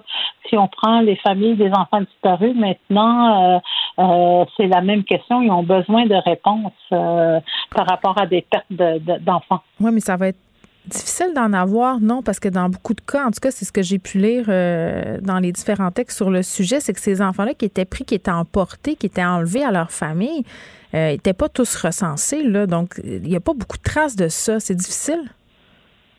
Et évidemment, dans, dans la CVR, il y a eu un recensement qui a été fait, mais là, se rajoute 200 corps d'enfants ok, qui n'ont même pas été euh, documentés ni recensés. Euh, donc là, le doute encore, euh, qu'est-ce qui s'est passé? C'est mm. encore les grands questionnements. C'est encore d'autres traumatismes qui se réveillent, évidemment, mais je pense qu'il y a quelque chose à faire parce que là, c'est tout le monde qui est impliqué c'est pas juste parce que ça se passe au BC. Maintenant, on a eu des pensionnats ici au Québec. Mm. Donc, je pense qu'il y a, il y a des recherches qui devraient se faire. Et je pense qu'on oublie euh, de mentionner aussi euh, la recherche qui s'est faite au BC a été faite à la demande des Autochtones et financée par les Autochtones. Ah, je ne le savais pas. le gouvernement et non par le gouvernement. Hmm. Donc, c'est parce que les gens avaient besoin de réponses, avaient hmm. besoin aussi de savoir euh, euh, où étaient passés, où étaient enterrés, peut-être ces corps, peut-être déjà hmm. qu'ils prévoyaient. Donc, euh, voilà, je pense que le gouvernement a une responsabilité quand même autant de, de faire des actions. Ben oui, le gouvernement, puis vous faisiez allusion euh, au, CVR, là, on a recensé 3200 enfants, là, on en trouve 200 caisses qui n'ont pas été recensées. Force est d'admettre, comme vous le dites, qu'il y en a peut-être d'autres.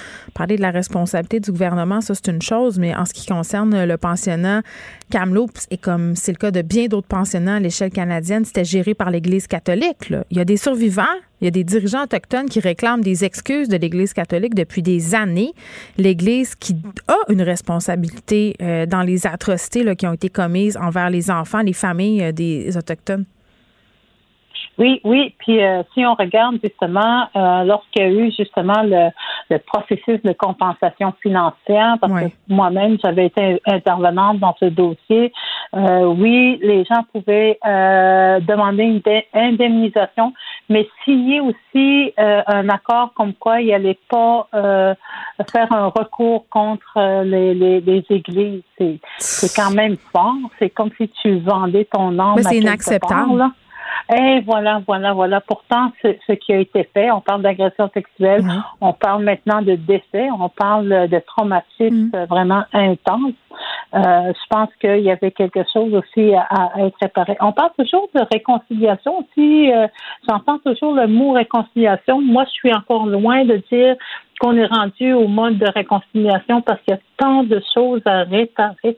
Il euh, faut qu'il y ait une réparation ben avant d'obtenir une réconciliation. Madame Michel, eh, on peut-tu parler, oui, la réconciliation, mais je pense qu'on est dans un processus d'admission aussi. Là. Il, y a, des gens qui sont pas prêts à admettre encore les, les atrocités qui ont été euh, commises euh, envers les, peuples autochtones. On est loin de la réconciliation. Là, je suis assez d'accord avec vous. Euh, est-ce qu'il y a plus de reconnaissance historique néanmoins, là, de mettre les drapeaux en berne au fédéral puis au Québec, là, c'est des gestes symboliques, mais, mais dans le réel, est-ce que vous ben, sentez que... Dans le réel, c'est l'action qui est manquante. Si je prends exemple, euh, pour avoir, nous, on a quand même côtoyé les familles ici au Québec euh, des femmes autochtones disparues assassinées. Mm-hmm. Euh, le besoin de ces familles, c'est vraiment avoir une réponse. Avoir une réponse, donc, il doit avoir des procédures d'action concrète, ce qui veut dire réouvrir peut-être des enquêtes qui ont été fermées. OK, mm. ça, c'est, ils ont, ils ont besoin de réponses. Donc, il y a des choses de ce genre. C'est facile pour un politicien de, de, de sortir des grandes paroles et de, de faire baisser le drapeau. Mais qu'est-ce qu'on fait après? Là, c'est des choses qui se produisent ici et maintenant. Et c'est des choses que peut-être c'est produit aussi partout ici au Québec. Est-ce que le gouvernement s'engage justement à essayer de mettre euh, des, des, des actions par rapport à, à ce qui vient, à ce qu'on vient de vivre?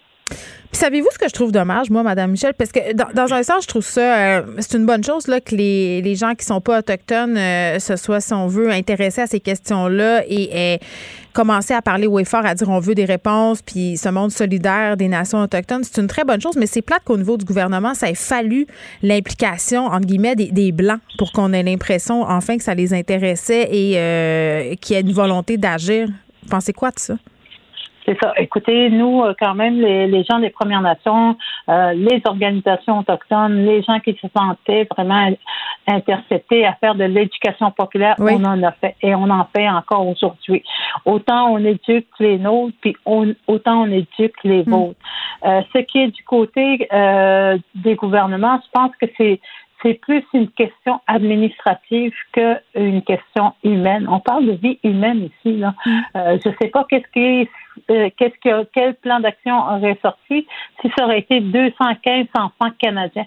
Ben, ça aurait été très différent et je peux vous jurer que la, comme on aurait euh, enseigné ça dans nos livres d'histoire, ça aurait été très différent aussi, je crois. Et, et, on, on a parlé d'un génocide culturel envers les nations autochtones, mais est-ce qu'on va enfin euh, parler d'un génocide tout court, un génocide humain? Parce, parce que c'est ça. Ah, nous, à Femmes autochtones du Québec, dans notre euh, communiqué de presse, on dit, bon, ben, euh, il est temps que, le Canada admette, OK, comme il reconnaît le rapport de l'ENFADA, hmm. que les peuples autochtones ont été victimes non pas seulement de génocide culturel, mais de génocide au sens du droit international des droits humains. On, va un peu plus loin que le génocide culturel qui a été ressorti d'ailleurs mhm. euh, dans l'ENFADA Québec.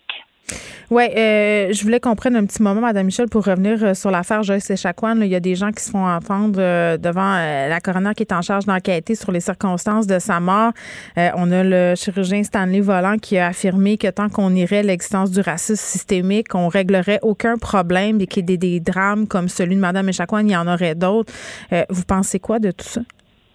Ben, à Femmes autochtones du Québec, on a travaillé, nous, un, plan d'action racisme et discrimination systémique mm. envers les femmes autochtones. N'oublions pas que tout ce qui se passe maintenant, euh, l'élément déclencheur a été vraiment la situation des femmes. Les femmes autochtones disparues assassinées, euh, les femmes qui ont dénoncé la brutalité policière, euh, le cas de Joyce et Chacuan et bien d'autres, évidemment. Donc, ce sont des éléments déclencheurs. Euh, c'est triste de, de, prendre ça comme exemple, mais mm-hmm. c'est encore les femmes autochtones qui vivent ces situations-là. Nous, ce qu'on a fait, justement, on a passé la semaine passée à l'enquête de Joyce et Chacuan. et on est arrivé avec des le cours 101, comme on pourrait dire, de, la réalité des femmes autochtones. On a vraiment poussé sur le racisme et la discrimination que vivent les femmes autochtones. On parle de racisme systémique et on n'a pas peur des mots. Mm. Et on s'entend que le gouvernement du Québec euh, est une des premières personnes qui nie que le racisme systémique existe au Québec, incluant aussi euh, M. Yann Lafrenière, qui a de la misère à dire qu'il y a du racisme systémique. Euh, je pense que euh, on a besoin justement de d'admettre, parce que tant et aussi longtemps que le gouvernement ne va pas admettre qu'il y a du racisme systémique, il soutient que le racisme hmm. systémique continue encore. Ben c'est ça. Donc, est-ce que la CAQ est le bon gouvernement pour régler la question autochtone puis entamer cette réconciliation-là? Écoutez, on a encore beaucoup de travail au niveau euh, de, de, de, de, nous trouver une place importante euh, au niveau du, du politique. On est comme, euh, moi, j'ai comme l'impression qu'on on nous prend comme des boulets, OK, à traîner. Est-ce que ça vaut vraiment la peine pour le politique? je pense qu'on a encore beaucoup de travail à faire, justement. Il faudrait regarder plutôt la situation, l'enjeu. Et à chaque fois, combien de fois Femmes autochtone du Québec a été interpellé pour euh, des, euh, des, présentations au Sénat, des présentations à l'Assemblée nationale sur les agressions sexuelles, sur la violence des femmes faites aux femmes et aux jeunes filles. Et euh, ma question est toujours est-ce qu'on fait l'exercice juste pour dire qu'on nous a consultés? Et qu'est-ce qu'on fait des recommandations qu'on dépose? On, arrive avec des moyens, on arrive avec des solutions, comme on, l'a fait avec euh, l'enquête de Joyce Chacoan. Puis on est tanné des commissions à un moment donné, non? Bien, évidemment, mais là, je pense que ce qu'on a déposé, nous, euh, pour la commission euh, de, l'enquête de Joyce et Chacoan, mm. c'est vraiment qui Là, on a eu une enquête publique, mais il y a aussi des enfants disparus bientôt tout à l'heure. Là. Les enfants disparus, donc on parle de la loi 79, c'est bientôt. La Loi 79 que le, secrétariat des affaires autochtones propose de, travailler là-dessus, mais sans avoir d'enquête euh, publique indépendante. C'est ce qu'on avait déposé, nous, auprès de, ces institutions. Bon, mais on vous rappellera à ce moment-là, Mme Michel. Viviane Michel, merci, qui est présidente de l'Organisation Femmes autochtones du Québec. Geneviève Peterson. Une animatrice pas comme les autres. Cube Radio. On est avec Sophie Villeneuve, qui est analyste politique et qui est aussi co-animatrice des Bulletineuses ici à Cube. Salut, Sophie. Salut Geneviève. Bon, tu voulais me parler euh, des éducatrices en garderie. Sans grande surprise, elles sont nombreuses à vouloir quitter le bateau. Je dis au féminin parce que ce sont majoritairement des femmes. On va arrêter de se faire croire le contraire. Ce sont majoritairement des femmes, puis elles manifestent de plus en plus le désir de vouloir faire autre chose. Puis là, ben, on est dans un contexte où, dans plein de secteurs d'activité où il y a des emplois plus alléchants, plus payants, il y a de la, de la demande. Et donc, ces éducatrices-là en CPE se disent peut-être que je pourrais améliorer mon sort et aller travailler ailleurs puisque de toute manière, les conditions ne sont pas excellentes dans mon secteur d'activité. Et l'autre chose, c'est la reconnaissance. Tu sais, la reconnaissance n'est pas excellente euh, du travail des éducatrices. Tu sais, c'est pas un petit sondage qui a été effectué. Il y a plus de 4000 euh, éducatrices qui ont rempli ce sondage-là, un échantillon euh, assez impressionnant. Puis c'est 93% d'entre elles qui souhaitent une bonification salariale, puis près de 50% qui envisagent quitter. Donc, tu sais, écoute, Geneviève, le salaire annuel de base des éducatrices en CPL, c'est 32 000 par année. Ouais. Après 10 ans, 42 000. Hmm. Mettons, on compare, là, un gars sur la construction peut gagner après 10 ans entre 50 et 60 000. Ou, mettons, j'ai trouvé un autre exemple, les policiers vont gagner euh, en commençant 48 000.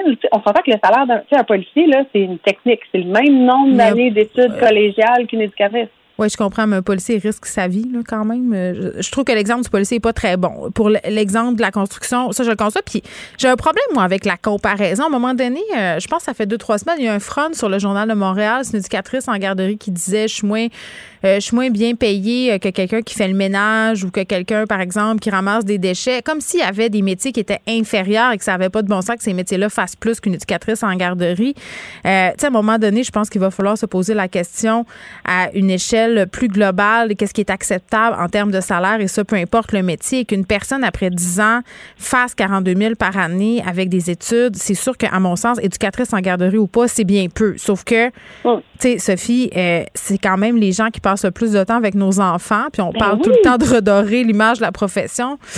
Euh, c'est sûr qu'avec ce salaire-là, ça, ça témoigne pas d'une grande appréciation, disons ça de même. L'idée, l'idée, c'est de trouver des métiers régis par des normes, des conventions collectives, des, qui, qui, qui ont des, des salariales qui ont été négociés par des syndicats. Tu sais, les policiers, là où, là d'où vient l'exemple, c'est de dire, ils ont des conditions qui sont négociées. Certes, ils risquent leur vie, je suis d'accord avec toi. Même, même, sais, plusieurs des premiers répondants ont des salaires qui ont des conséquences avec les risques. Mais tu sais, les éducatrices en garderie, si on veut attirer une clientèle de qualité, de plus en plus, on va chercher des éducatrices qui sont non qualifiées, qui n'ont pas de formation pour aller s'occuper de nos enfants parce que celles qui ont de la formation vont finir par aller travailler dans des services de garde, dans des écoles parce que c'est mieux rémunéré puis qu'il y a une pénurie de ce côté-là également. Fait que, à un moment donné, comment on finit par le ramener? Il faut que ces conditions salariales-là soient réévaluées puis qu'on arrête de se dire que être éducatrice en garderie, c'est une vocation, puis c'est donc bien la Ah, mais vocation je suis plus capable de ça. enfants. Sophie, je ne suis plus capable. La prochaine personne qui me dit que être éducatrice en garderie, être infirmière, être prof, être éducatrice au service de garde, être préposée aux bénéficiaires, c'est une vocation pour justifier le fait qu'on soupait ces femmes-là. Je sais pas qu'est-ce que je lui fais. Euh, on n'est plus capable. C'est un argument fallacieux juste pour se cacher le fait que dans le fond, on s'en fout de ces métiers-là parce que ce sont des femmes qui les pratiquent. Puis je vais te dire en affaire, Sophie, là, si c'était des gars qui pratiquaient ces métiers-là, qui avaient les mêmes revendications, ça ferait longtemps que ça serait réglé. Regarde comment on répond rapidement aux doléances du milieu de la construction. Tu vas me dire que c'est un électorat important, là, mais regarde. Ben, les femmes sont un électorat tout aussi important. Puis regarde, quand on arrive dans des périodes où les besoins sont essentiels, le gouvernement est capable de servir de bord. Je donne l'exemple des préposés aux bénéficiaires. Ben, regarde, au printemps, l'année passée, on s'est retrouvé dans une situation de crise. Demande aux 50 000 parents qui sont obligés de ne pas retourner travailler parce qu'ils ont des bébés, parce qu'ils n'ont pas de place en garderie, si c'est pas une profession qui est essentielle, être éducatrice ou éducateur en. CPE. Mais non, mais c'est ça. Fait qu'à un moment donné, puis moi, j'ai Mathieu Lacombe, à chaque fois que j'ai fait une entrevue avec lui, puis qui parlait à quel point euh, les éducatrices en garderie étaient importantes, je l'ai questionné sur l'échelle salariale et à chaque fois, il m'a fermé la porte en disant qu'on ne considérait pas augmenter leur salaire. tu sais, je veux dire. Fait qu'à un moment donné, tu sais, tu dis une chose et son contraire. Tu me dis, il faut attirer les gens dans la profession, il faut faire de la rétention. Même chose pour les profs, Sophie. Euh, on a le trois quarts des profs, à un moment donné, qui en ont assez, qui pensent à faire autre chose. Tu sais, euh, la façon dans la vie dont tu apprécies un employé, c'est en le payant comme du monde. C'est comme ça que tu le retiens, c'est comme ça que tu le pousses à se dépasser, c'est comme ça que tu, tu lui dis ce que tu fais pour moi, ça compte. Puis on est en train de dire à nos éducatrices en garderie, excusez-nous, vous ne comptez pas. Torchez les morveux, torchez leurs couches, mais vous ne comptez pas. Vous êtes du sous-personnel. on l'a fait dans le réseau de la santé. Puis, tu sais, à un moment donné, il faut pas attendre non plus qu'il n'y ait plus personne qui s'y intéresse, puis que ça crée un trou, puis que ça crée une longue période où il n'y a personne qui va s'inscrire, puis qu'il n'y aura pas de finissant, puis qu'il n'y en aura plus. Tu sais, ça, ça va devenir une problématique plus grande. C'est-tu quoi? par rapport à ça, c'est pas une bonne idée. Oui, puis c'est beaucoup des femmes immigrantes qui font cette job-là. Pourquoi tu penses? Ouais, c'est ça, parce que les options sont pas euh, sont pas les mêmes. Non, ça ça a pas de bon sens. Écoute, on s'est mobilisé en décembre dernier avec un groupe de parents à Québec pour dire ça a plus d'allure. Écoute, ils nous demandaient aux parents de venir faire les temps de pause dans les CPE. Hein? Parce qu'il n'y avait pas d'éducatrice. Oui, oui, au mois de décembre. Puis c'est une situation qui s'est répétée aussi à travers le Québec. Là. Ils demandaient à des parents, pouvez-vous venir faire une journée pour faire les pauses dans les groupes? Sinon, on va être obligé de fermer un groupe. Ben, c'est incroyable. Ben, c'est ça. Puis, à un moment donné, euh, c'est plate à dire, là, les, les femmes blanches veulent pas occuper ces emplois-là parce que c'est pas assez pas bien payé, puis c'est pas valorisant, puis on, on donne ces jobs-là à des personnes qui sont, ra- tu sais, qui sont dans le besoin, qui sont euh, déjà marginalisées. Euh, puis, en tout cas, je trouve, je trouve pas, je trouve pas que, tu sais, je parlais avec Pauline Marois euh, hier du réseau des CPE, puis elle était un peu découragée, tu sais, parce qu'il y a plusieurs problèmes. Euh, la CAQ semble débordée par les événements, mais en même temps, je trouve ça facile de mettre ça sur le dos de la CAQ. Là. On s'entend que M. Lacombe est arrivé un peu sur une terre brûlée par les libéraux. là. Exact. Ils ont rien fait pendant 15 ans pour développer des places. Le réseau, le réseau des CPE, là, il nous est envié pas juste partout à travers le Canada, il nous est envié partout à travers le monde. là. Tu parles à n'importe qui du privilège qu'on a d'avoir ce réseau-là qui a été mis sur pied par Pauline Marois, tu as raison de le rappeler. Euh, les libéraux s'en sont pas occupés. La CAQ est arrivée avec des intentions, ils se sont rendus compte que wow, Ben, ils ont dit on va tout régler, mais, mais c'est pas Oui. ça qui se passe dans la vraie vie sur le terrain. On s'entend. Ça, c'est un, un peu de la pensée magique, là, mais bon. mais c'est bon. On va mettre Le ça. prendre euh, par le salaire, ce serait déjà une bonne idée. On va mettre ça sur le compte de l'inexpérience du ministre Lacombe. Euh, Denis Coderre, je me Oh disais, là là. je me disais, on en reparle dessus parce qu'on on en a beaucoup parlé euh, du fait qu'il aurait été pris au volant en train de texter. Mais moi, ce qui me fait capoter, c'est pas qu'il ait texté au volant puis qu'il se soit fait prendre puis qu'on l'ait pris en photo. On peut remettre en question la culture du petit polissage comme ça, là. Euh, mais mais c'est le fait qu'il persiste et signe à dire qu'il textait pas. Puis, tu sais, qu'on on, on- nous dit aussi, ah, voici un Denis Coderre qui a changé, qui est réinventé. Je pense qu'on a la preuve que Denis a pas changé ben ben. Hein? Moi, je vais te dire à quoi ça m'a fait penser. Il y avait le même regard pas content qu'à l'époque de la Formule 1. Oui, quand on le contredisait. C'était moins ronde. C'était juste la face moins ronde. C'était le même regard. là. Ben, t'as raison. Je le voyais hier avec Paul Larocque euh, qui le confrontait sur le fait que, bon, euh, tu sais, quand il y a des choses à se reprocher, il aime pas trop ça. Puis, puis il était vraiment sur la défensive. Fait que moi, le, le nouveau Denis Coderre, il aurait eu une belle occasion. Je trouve que la main reste plante. S'en est bien tiré avec sa photo sur une terrasse. Oui. Puis lui, ben, tu sais, c'est quoi? Il ment. Tu sais, il dit, il dit qu'il textait pas. Excuse-moi, je le crois pas. Je, je pense que c'est un mensonge, honnêtement. Ben non, mais, puis, puis, je veux dire, je peux pas lancer la première pierre. Là. Moi, je- ça m'arrive de texter au volant, puis je pense que ça arrive à beaucoup de monde. Là. Il était Après, arrêté assume. à une lumière. Oui, c'est ça. Arrêter de lumière, ça nous arrive de le faire, tout le monde, de, de juste regarder, de regarder le GPS, de peu importe ce que tu es en train de faire, dis la vérité. Fais juste pas inventer une histoire à bracadabrande de mon téléphone est tombé, puis je suis en train de la... Il était dans une position de textage. Regardez la Ben photo, oui. tout le monde, là. Ben oui. Ses pouces, je veux dire, c'est sûr que c'est ça qu'il est en train de faire. Je comprends pas pourquoi il s'assume pas. Je comprends pas pourquoi il le dit pas. Euh, à- D'après moi, c'est une erreur de com majeure qui va lui coûter cher. Moi, quand mon fils de 8 ans se fait prendre la main dans le sac, là, des fois, il y a ce- cette attitude-là. Mm. Non, je te le jure, je le faisais pas. Je te jure que je le faisais pas. Ben non, mais là, je prenez-nous pas pour des idiots. là. On l'a vu. C'est un, comportement que plein de gens adoptent. On sait comment les mains sont placées.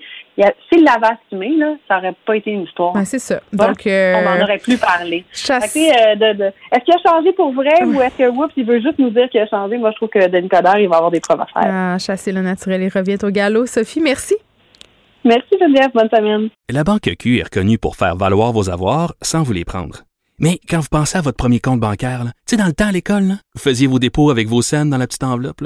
Hmm, C'était bien beau. Mais avec le temps, ce vieux compte-là vous a coûté des milliers de dollars en frais, puis vous ne faites pas une scène d'intérêt. Avec la Banque Q, vous obtenez des intérêts élevés et aucun frais sur vos services bancaires courants. Autrement dit, ça fait pas mal plus de scènes dans votre enveloppe, ça. Banque Q, faites valoir vos avoirs. Visitez banqueq.ca pour en savoir plus. Pour elle, une question sans réponse n'est pas une réponse. Geneviève Peterson. Cube Radio.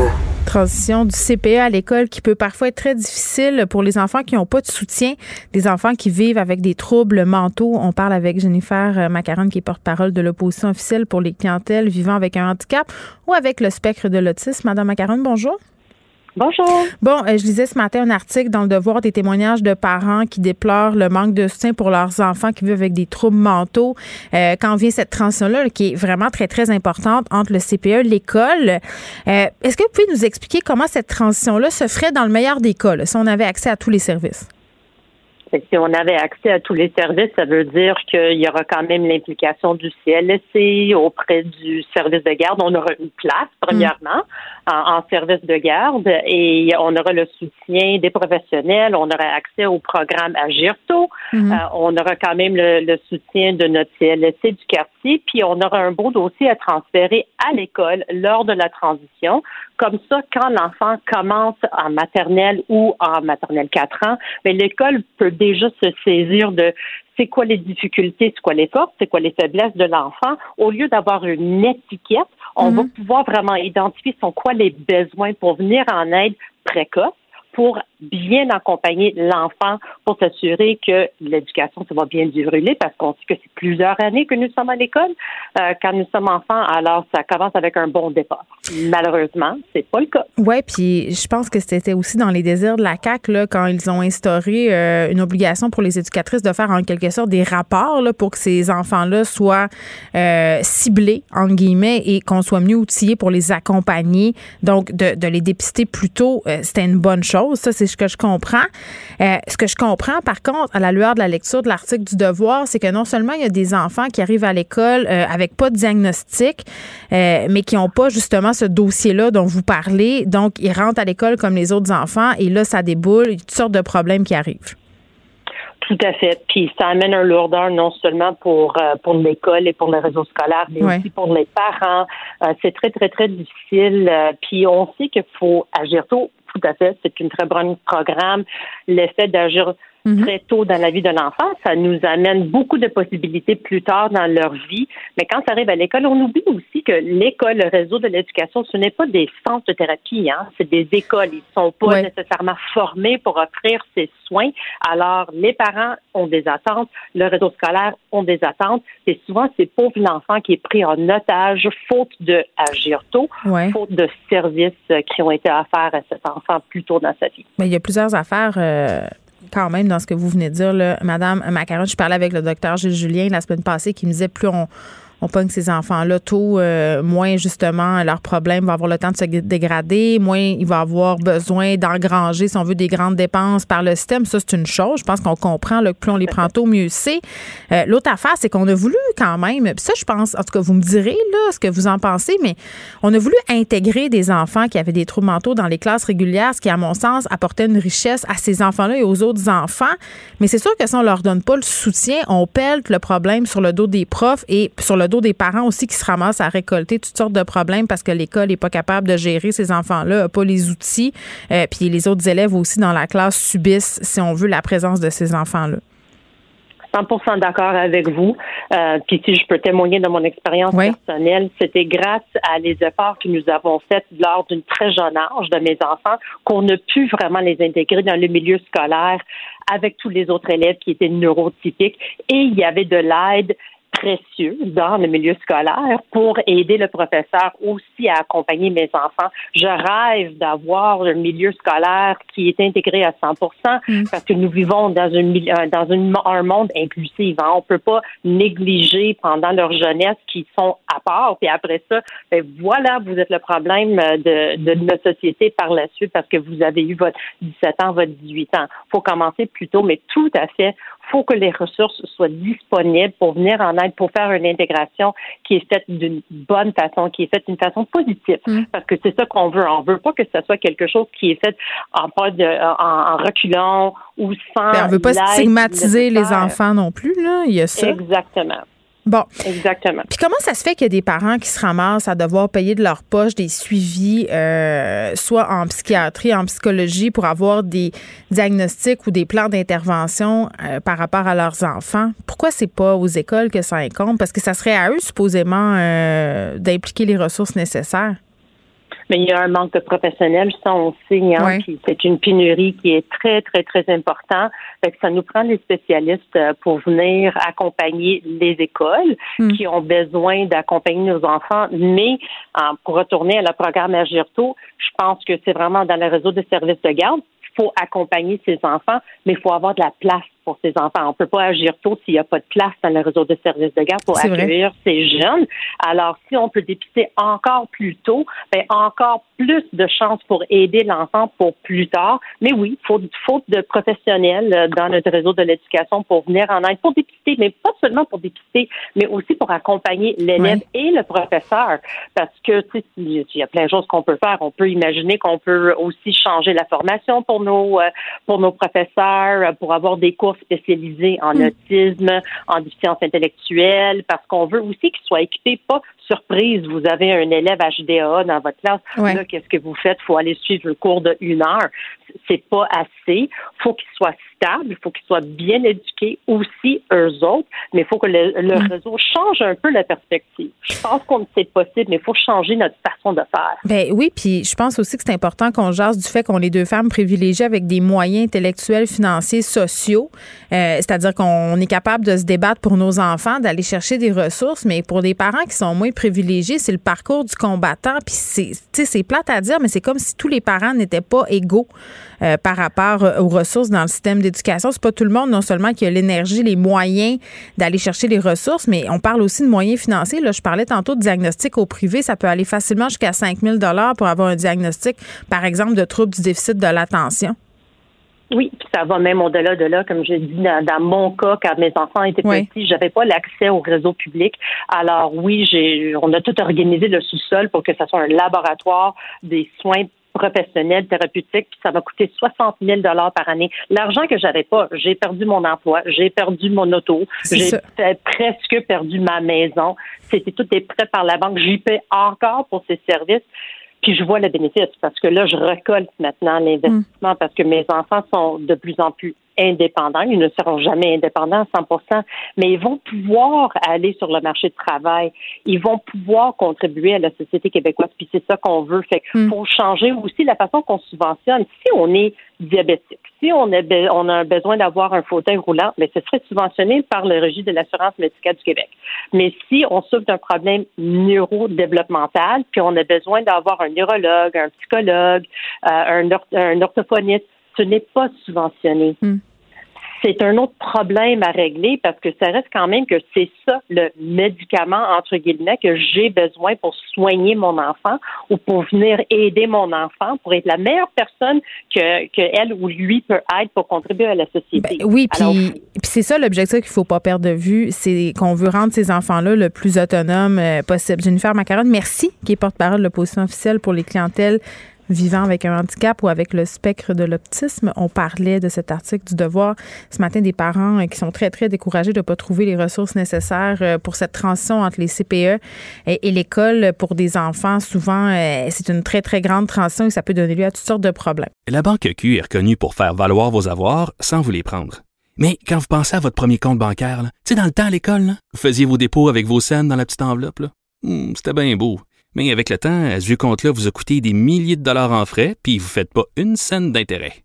Avec la Banque Q, vous obtenez des intérêts élevés et aucun frais sur vos services bancaires courants. Autrement dit, ça fait pas mal plus de scènes dans votre enveloppe, ça. Banque Q. Faites valoir vos avoirs. Visitez banqueq.ca pour en savoir plus. Geneviève Peterson. Une animatrice pas comme les autres. Cube Radio.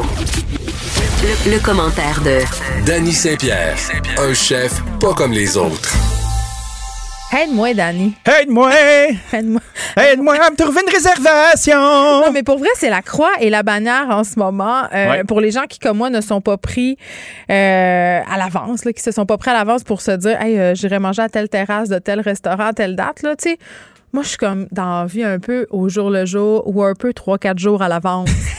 là, je regarde sur les sites web des restos où on peut réserver et là, euh, il y a juste des X rouges. Et ça me dit, voulez-vous être sur la liste d'attente? Et là, je pèse sur oui, évidemment, sachant très bien que personne va me rappeler. Personne. Mais, mais c'est quand même quelque chose. Tu sais, on, on accueillait le retour de ces terrasses-là avec une grande joie. Encore faudrait-il y avoir accès à ces terrasses-là. Moi, ma première fin de semaine, j'ai laissé la chance aux autres. Je voulais je voulais pas vivre le chaos. T'as vu ce que ça a donné? Ben c'est ça. Là, je me retrouve un peu le bec à l'eau. Juste ce soir, je me disais, ah, ça serait cool, il fait soleil. Oublie ça. Ben c'est ça, parce que ça me tente pas de me taper le line-up d'une heure avant d'avoir une table, parce que ça doit être ça, là. Ben, c'est bien plus qu'une heure. Là, tu- là, tu mets ton chapeau. qu'une heure. Ben, Christy, là, tu mets ton chapeau de fille qui va au restaurant d'habitude dans la vraie vie d'avant. C'est ça. OK? Où il y a un paquet de monde qui se battent pour avoir des clients. Il y a un dedans, il y a un dehors, il n'y a pas de distanciation. Toutes les places que t'aimes, imagine qu'ils sont coupées en quatre maintenant. Fait que si tu te dis, ah, moi, j'aimerais ça aller au Joe Beef, là, il reste juste un bout de terrasse. That's it.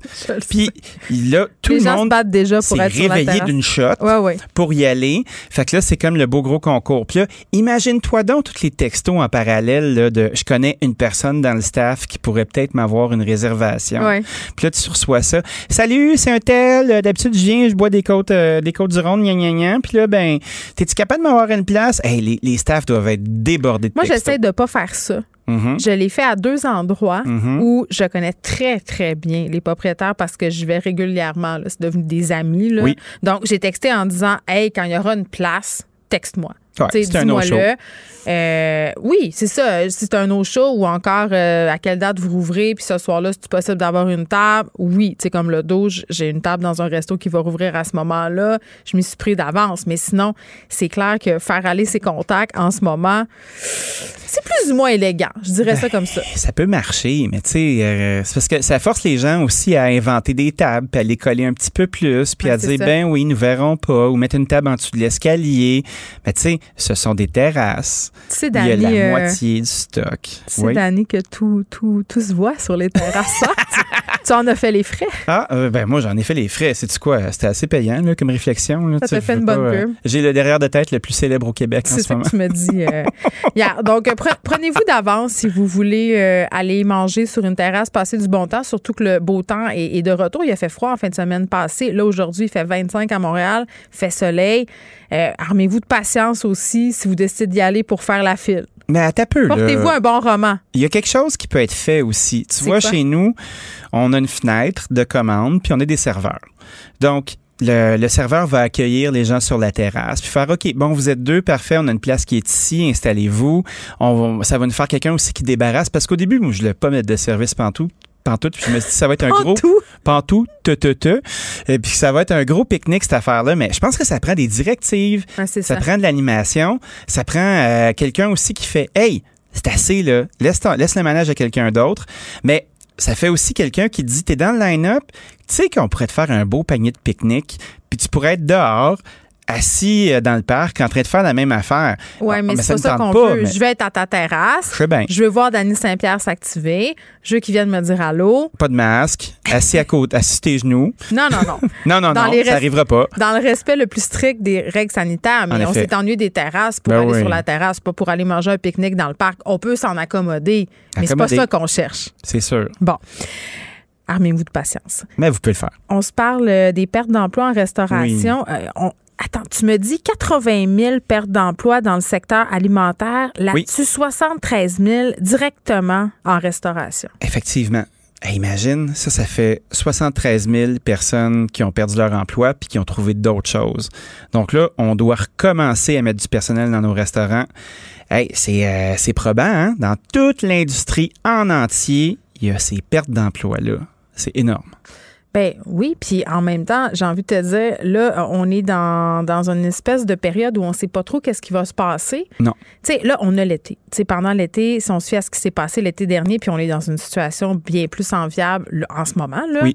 Euh, ça allait bien, le milieu de la restauration. Moi, j'appelle ça, on a eu une période de grâce, une espèce de, Oui. de période de déni, là, Mhm. où on avait un semblant de vie normale. Oui. Cet été, on va y goûter encore plus, mais, mais c'est plate à dire, puis je veux pas faire l'oiseau de malheur, là, mais ça se pourrait qu'au, que rendu à l'automne, la situation se dégrade un peu, qu'on soit obligé, euh, je veux pas dire le mot, c'est comme Voldemort, je vais le dire, re- Dis-le. Ah, pourquoi tu, pourquoi tu Moi, je veux pas ça. Ben, je, je pense, j'espère tellement fort que ça arrivera pas, qu'on sera capable d'être assez discipliné puis que les vaccins vont faire leur ouvrage. Les vaccins vont faire leur ouvrage. Mais mais il y a des il y a bien des gens qui doivent se dire en ce moment ben à quoi ça me sert d'aller travailler en restauration? C'est c'est pour vivre un hiver comme on a vécu l'an passé. Ça a été terrible pour ces gens-là Ben qui oui. ont souvent des familles. Ah, tout à fait. Mais tu sais, euh, il va falloir recommencer à un moment donné. Il va falloir croire. Il va falloir y aller puis s'accrocher à cette vie-là qui, euh, qui nous manque tellement. Mais il nous OK, ah, cette vie-là manque peut-être à certaines personnes, dont moi qui est une cliente, mais on parle souvent tous les deux à quel point la vie en restauration, c'est difficile, Oui. à quel point ces métiers-là sont souvent pas très bien payés, Mhm. dans des conditions précaires. Tu travailles à Noël, tu travailles au jour de l'an peut-être. Tu sais, c'est Ouais. pas, c'est pas, c'est pas rose-rose la vie en restauration. Comment on fait, combiné aux facteurs pandémiques, pour redorer le blason de ces professions-là qui sont aussi l'apanage des jeunes. Tu l'as dit, on s'en parlait hier. Tu Ah m'as oui. dit, les jeunes sortent de l'école, font ça deux, trois ans, puis disent, hey, sais-tu quoi? Bye bye. Ben, je pense que c'est l'augmentation des prix. Puis il y a un autre truc qui va se passer aussi. euh, pour beaucoup d'établissements, c'est le gouvernement qui est créancier avec leurs prêts. Les prêts qu'ils ont, qu'ils ont octroyés, là, pour être capable de payer les personnes riches qui ont des immeubles, payer les loyers, Mm. J'appelle payer ça le les fournisseurs. respirateur artificiel. Ben oui. Mais là, quand les prêts vont arrêter puis les subventions salariales vont arrêter, combiné au fait qu'il n'y a pas de main-d'œuvre, il y a un paquet de monde qui vont tirer sa plug. Il va y avoir un sale ménage qui va se faire, là, tu sais, puis c'est malheureux, mais c'est ça. Il va y avoir beaucoup d'espace qui va se créer. Puis tu sais, depuis un bon bout, euh, la discussion que j'essaie d'avoir, moi, avec les, les instances en, en autorité qui veulent bien écouter, c'est est-ce qu'on peut contingenter le milieu? Est-ce qu'on peut arrêter de donner des permis pendant un petit bout? Et là là, Dani. Juste pour être capable de laisser les gens qui sont déjà en place avoir de la business puis pas créer de la nouveauté. En même temps, tu peux pas empêcher les gens de se partir en affaires. Tu peux pas dire à coup, Geneviève, tu veux t'ouvrir un café, c'est quoi, ça sera pas possible parce que moi, je veux vendre des pizzas. Ça Absolument pas. C'est pas ça le point. Comment ça marche? Ben, le point, c'est en ce moment, l'urba- l'urbanisme te permet d'ouvrir un restaurant euh, ou un bar à une distance donnée d'un autre établissement. Puis cette façon-là est bien intéressante euh, parce que ça crée des occasions commerciales, puis ça crée une densité commerciale, puis tout ça. Mais est-ce qu'on est capable de réévaluer le besoin par secteur? Tu sais, tu es dans un arrondissement où statistiquement les gens vont moins au resto. Ben, il n'y a pas de place pour tant de restos ou tant de cafés que ça. Ça, je trouve ça intéressant. Parce, Parce qu'à un moment donné. c'est dommage, là. Oui, à un moment donné, on, a- on atteint une- un point de saturation. Oui. Je donne l'exemple de la promenade Masson. Oui. euh, qui est une rue en pleine ébullition. On assiste à une super belle transformation qui dure quand même depuis quelques années. Tout à fait. Euh, Il y a des commerces qui tirent bien leur épingle du jeu. Il y en a d'autres pour qui ça se passe moins bien. Mais, mais globalement, c'est une artère commerciale sur laquelle, si tu es un commerçant ou un restaurateur, tu te dis, OK, peut-être que, que c'est intéressant. T'as des chances. Mais à un moment donné, il y avait quelque chose comme cinq pizzerias. Ça, Ben oui. Ça, euh, puis c'est plate à dire, mais les, les propriétaires immobiliers ont aussi leur mot à dire quand on parle d'un Ben oui. groupe comme les Scheller qui font le choix des commerces qui s'installent chez eux. Oui. Ben, ils ont quelque chose à dire sur la politique éditoriale des rues. C'est pas seulement fait. la ville, c'est ces groupes-là qui ont, qui ont intérêt puis qui installent des gens puis qui ont installé cinq pizzerias.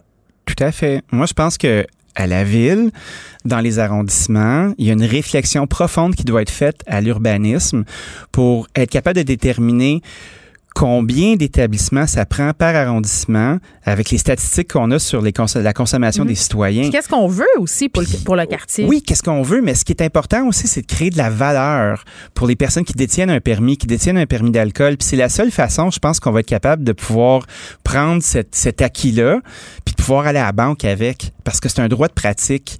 Si tu peux t'ouvrir un resto ou un bar ou un café n'importe quand, n'importe comment, ben c'est là que tu crées cette espèce d'effet de nouveauté-là, puis qu'il n'y a pas vraiment de pérennité, parce qu'un nouveau café ouvre, ben un vieux café se fait voler tout son staff. Puis s'ils sont ont moyennement bons, parce que c'est pas vrai que tout le monde est bon, puis il y a des gens qui méritent de fermer parce qu'ils sont poches, puis ça c'est la vie aussi, euh, ben veux, veux pas les, les établissements prennent pas tant d'expérience que ça. Puis c'est ce qu'on doit reprocher euh, aux mauvaises conditions de travail qu'on offre aux gens dans notre métier. Mm. Les, la main-d'œuvre, elle est très jeune, elle est inexpérimentée, elle est très créative. Elle est volatile miracles. aussi. Elle est hyper volatile. Oui. Puis combine ça au fait qu'à tous les trois ans, euh, il y a, il y a des rest- autant de restos qui ouvrent qui ferment, ben il n'y a pas de pérennité.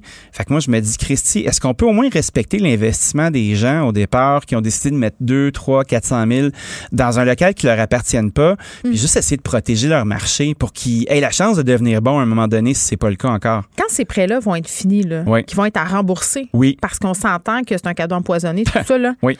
Euh, puis c'est pas juste les restos, là, c'est les gyms, c'est tout le monde qui avait un- des beaux un- commerciaux. Exactement. Tu sais, Il y a des gens qui vont manger ce show dans, dans vraiment pas long.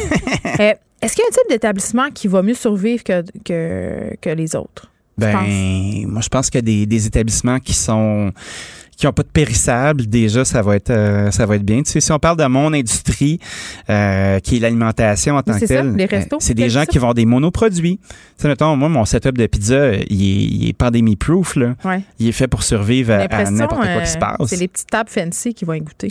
Ben, les petites tables fancy qui pensent qu'ils veulent faire de l'argent. Parce que, tu sais, si c'est un 40 places assise ou même un 60, puis t'as monsieur dans la cuisine, madame en avant, une petite équipe de rien, c'est un peu familial, puis on, on fait bien. Ben ça, c'est un truc, puis on se serre les coudes, puis c'est c'est presque tous des boss qui travaillent, ça fonctionne. Mais quand on, on voit la restauration comme étant un investissement, ce qui est une bien drôle d'idée à mon avis, puis là, t'engages un chef, un maître d'hôtel, un ci, un ça. Toutes ces vedettes qui ont investi Ah, dans ben des oui. restos. Ben oui, puis qui se disent Ah oui, ça va être le fun, ça va être ma place, je peux aller faire la fête, puis boire ils font gratis. ça?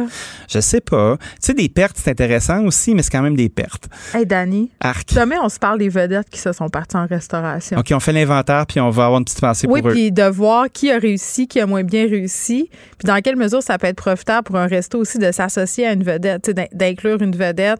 oui, Euh, on pense à plein de choses. là. dans ça. J'ai hâte à demain. OK. Salut! Bye bye. Pour une écoute en tout temps, ce commentaire de Danny Saint-Pierre est maintenant disponible dans la section balado de l'application et du site cube.radio, tout comme sa série balado L'Addition, un magazine sur la consommation et l'entrepreneuriat. Cube Radio. La Banque Q est reconnue pour faire valoir vos avoirs sans vous les prendre. Mais quand vous pensez à votre premier compte bancaire, tu sais, dans le temps à l'école, vous faisiez vos dépôts avec vos scènes dans la petite enveloppe. Hmm, C'était bien beau. Mais avec le temps, ce vieux compte-là vous a coûté des milliers de dollars en frais, puis vous ne faites pas une scène d'intérêt. Avec la Banque Q, vous obtenez des intérêts élevés et aucun frais sur vos services bancaires courants. Autrement dit, ça fait pas mal plus de scènes dans votre enveloppe, ça. Banque Q. Faites valoir vos avoirs. Visitez banqueq.ca pour en savoir plus. Vous écoutez Geneviève Peterson. Cube Radio. Léa Srediski est là. Salut Léa. Salut Geneviève. T'es-tu remise de ta game des Canadiens? Je- J'ai pris du temps. Je te dirais que j'ai toujours pas de mots. Là, Léa, j'ai vu et lu une affaire qui m'a intimement inquiétée sur les Twitter hier soir à ton sujet. Paraît, Oh là là. paraît que tu as promis que si le Canadien gagnait, tu allais faire un autre enfant. C'est vrai? Écoute, je sais que exagérer est mon métier, Geneviève. hein. Donc, euh, Rassure-moi, là. je- Le quatrième enfant, ça sera pas pour tout de suite. Hum, non, ce sera pas pour tout de suite. Ce sera peut-être pour jamais, d'ailleurs, car tous les moyens ont été pris pour que ça n'arrive pas. Pas de mon bord, mais celui du papa. Donc, euh, mais je vais continuer à faire cette blague. Je vais continuer à exagérer. C'est Oui. c'est dans mon âme. Puis je pense qu'on peut dire qu'on a fait notre part pour le Québec de demain. Oui, toi et moi, oui. Le curé serait content, là. Exactement.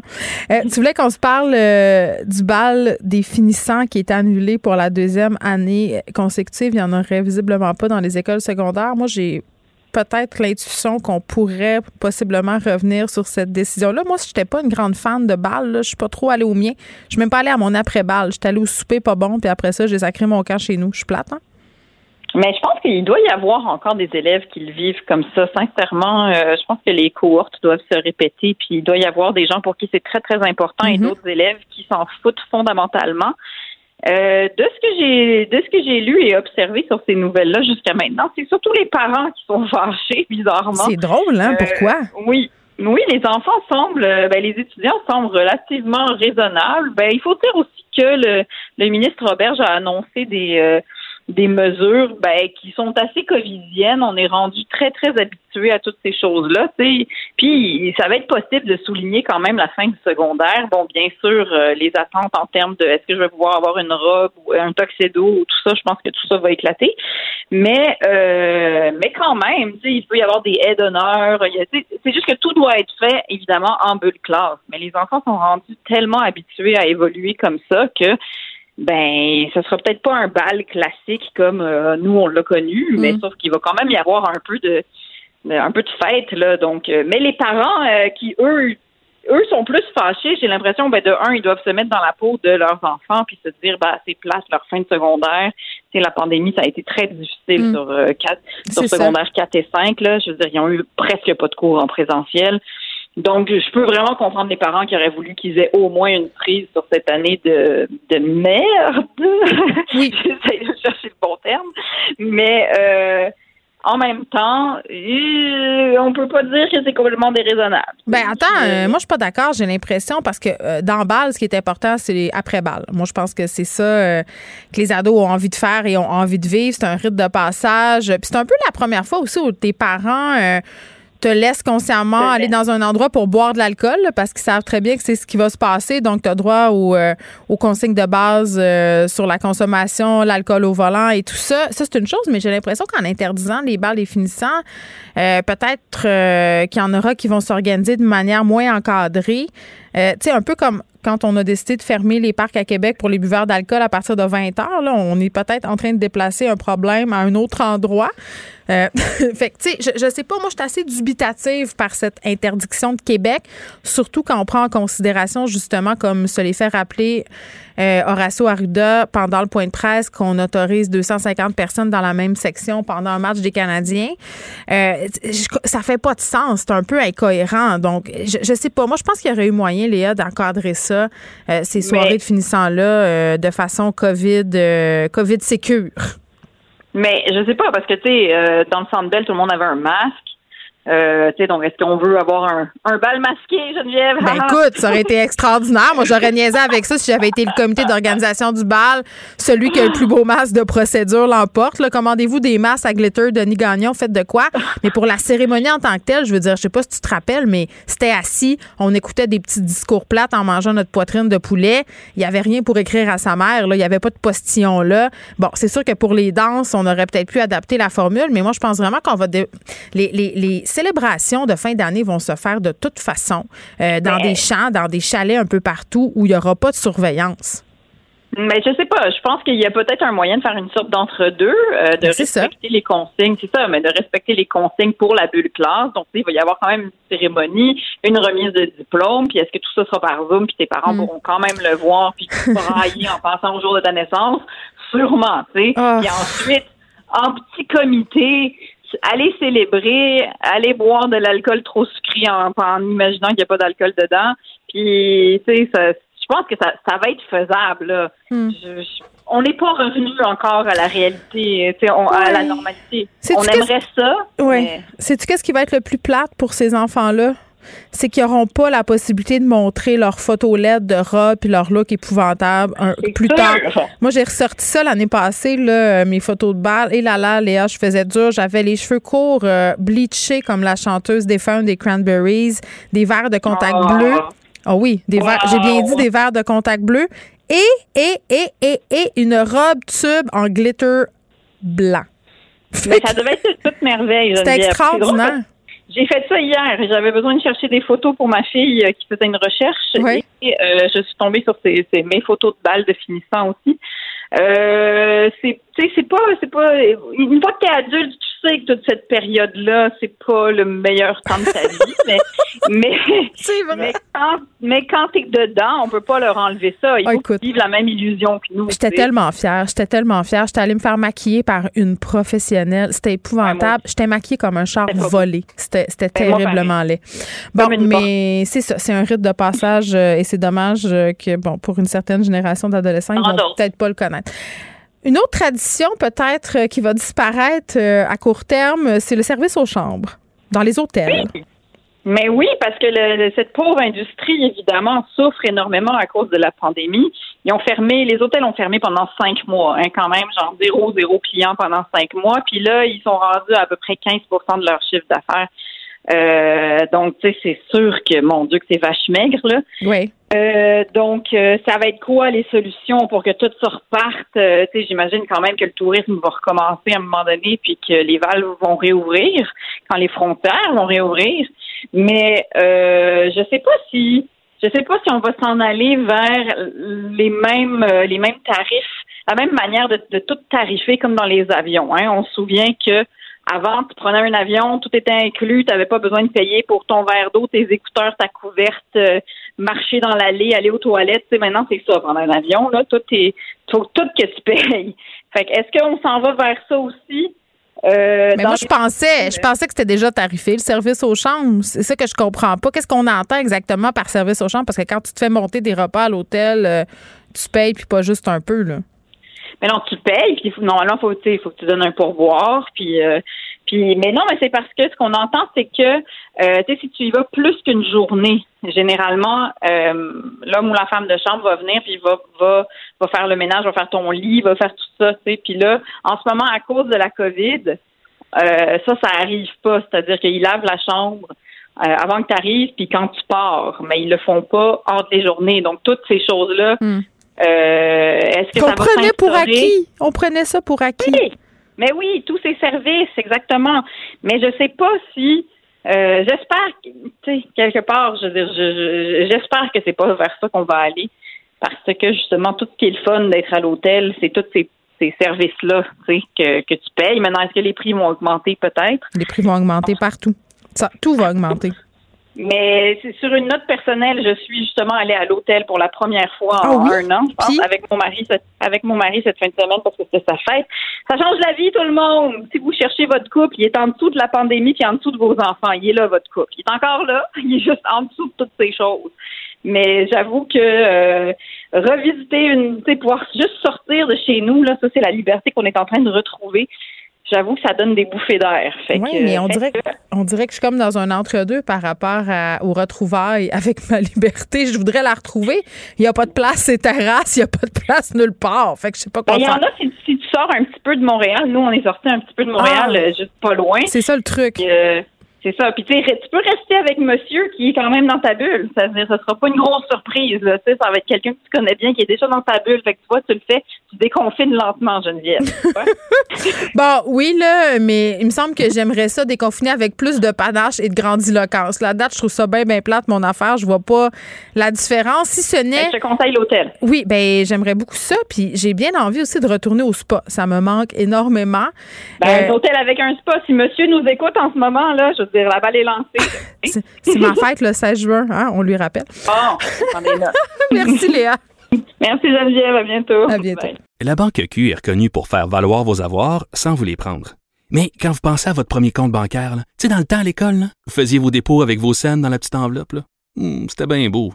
Mais avec le temps, ce vieux compte-là vous a coûté des milliers de dollars en frais, puis vous ne faites pas une scène d'intérêt. Avec la Banque Q, vous obtenez des intérêts élevés et aucun frais sur vos services bancaires courants.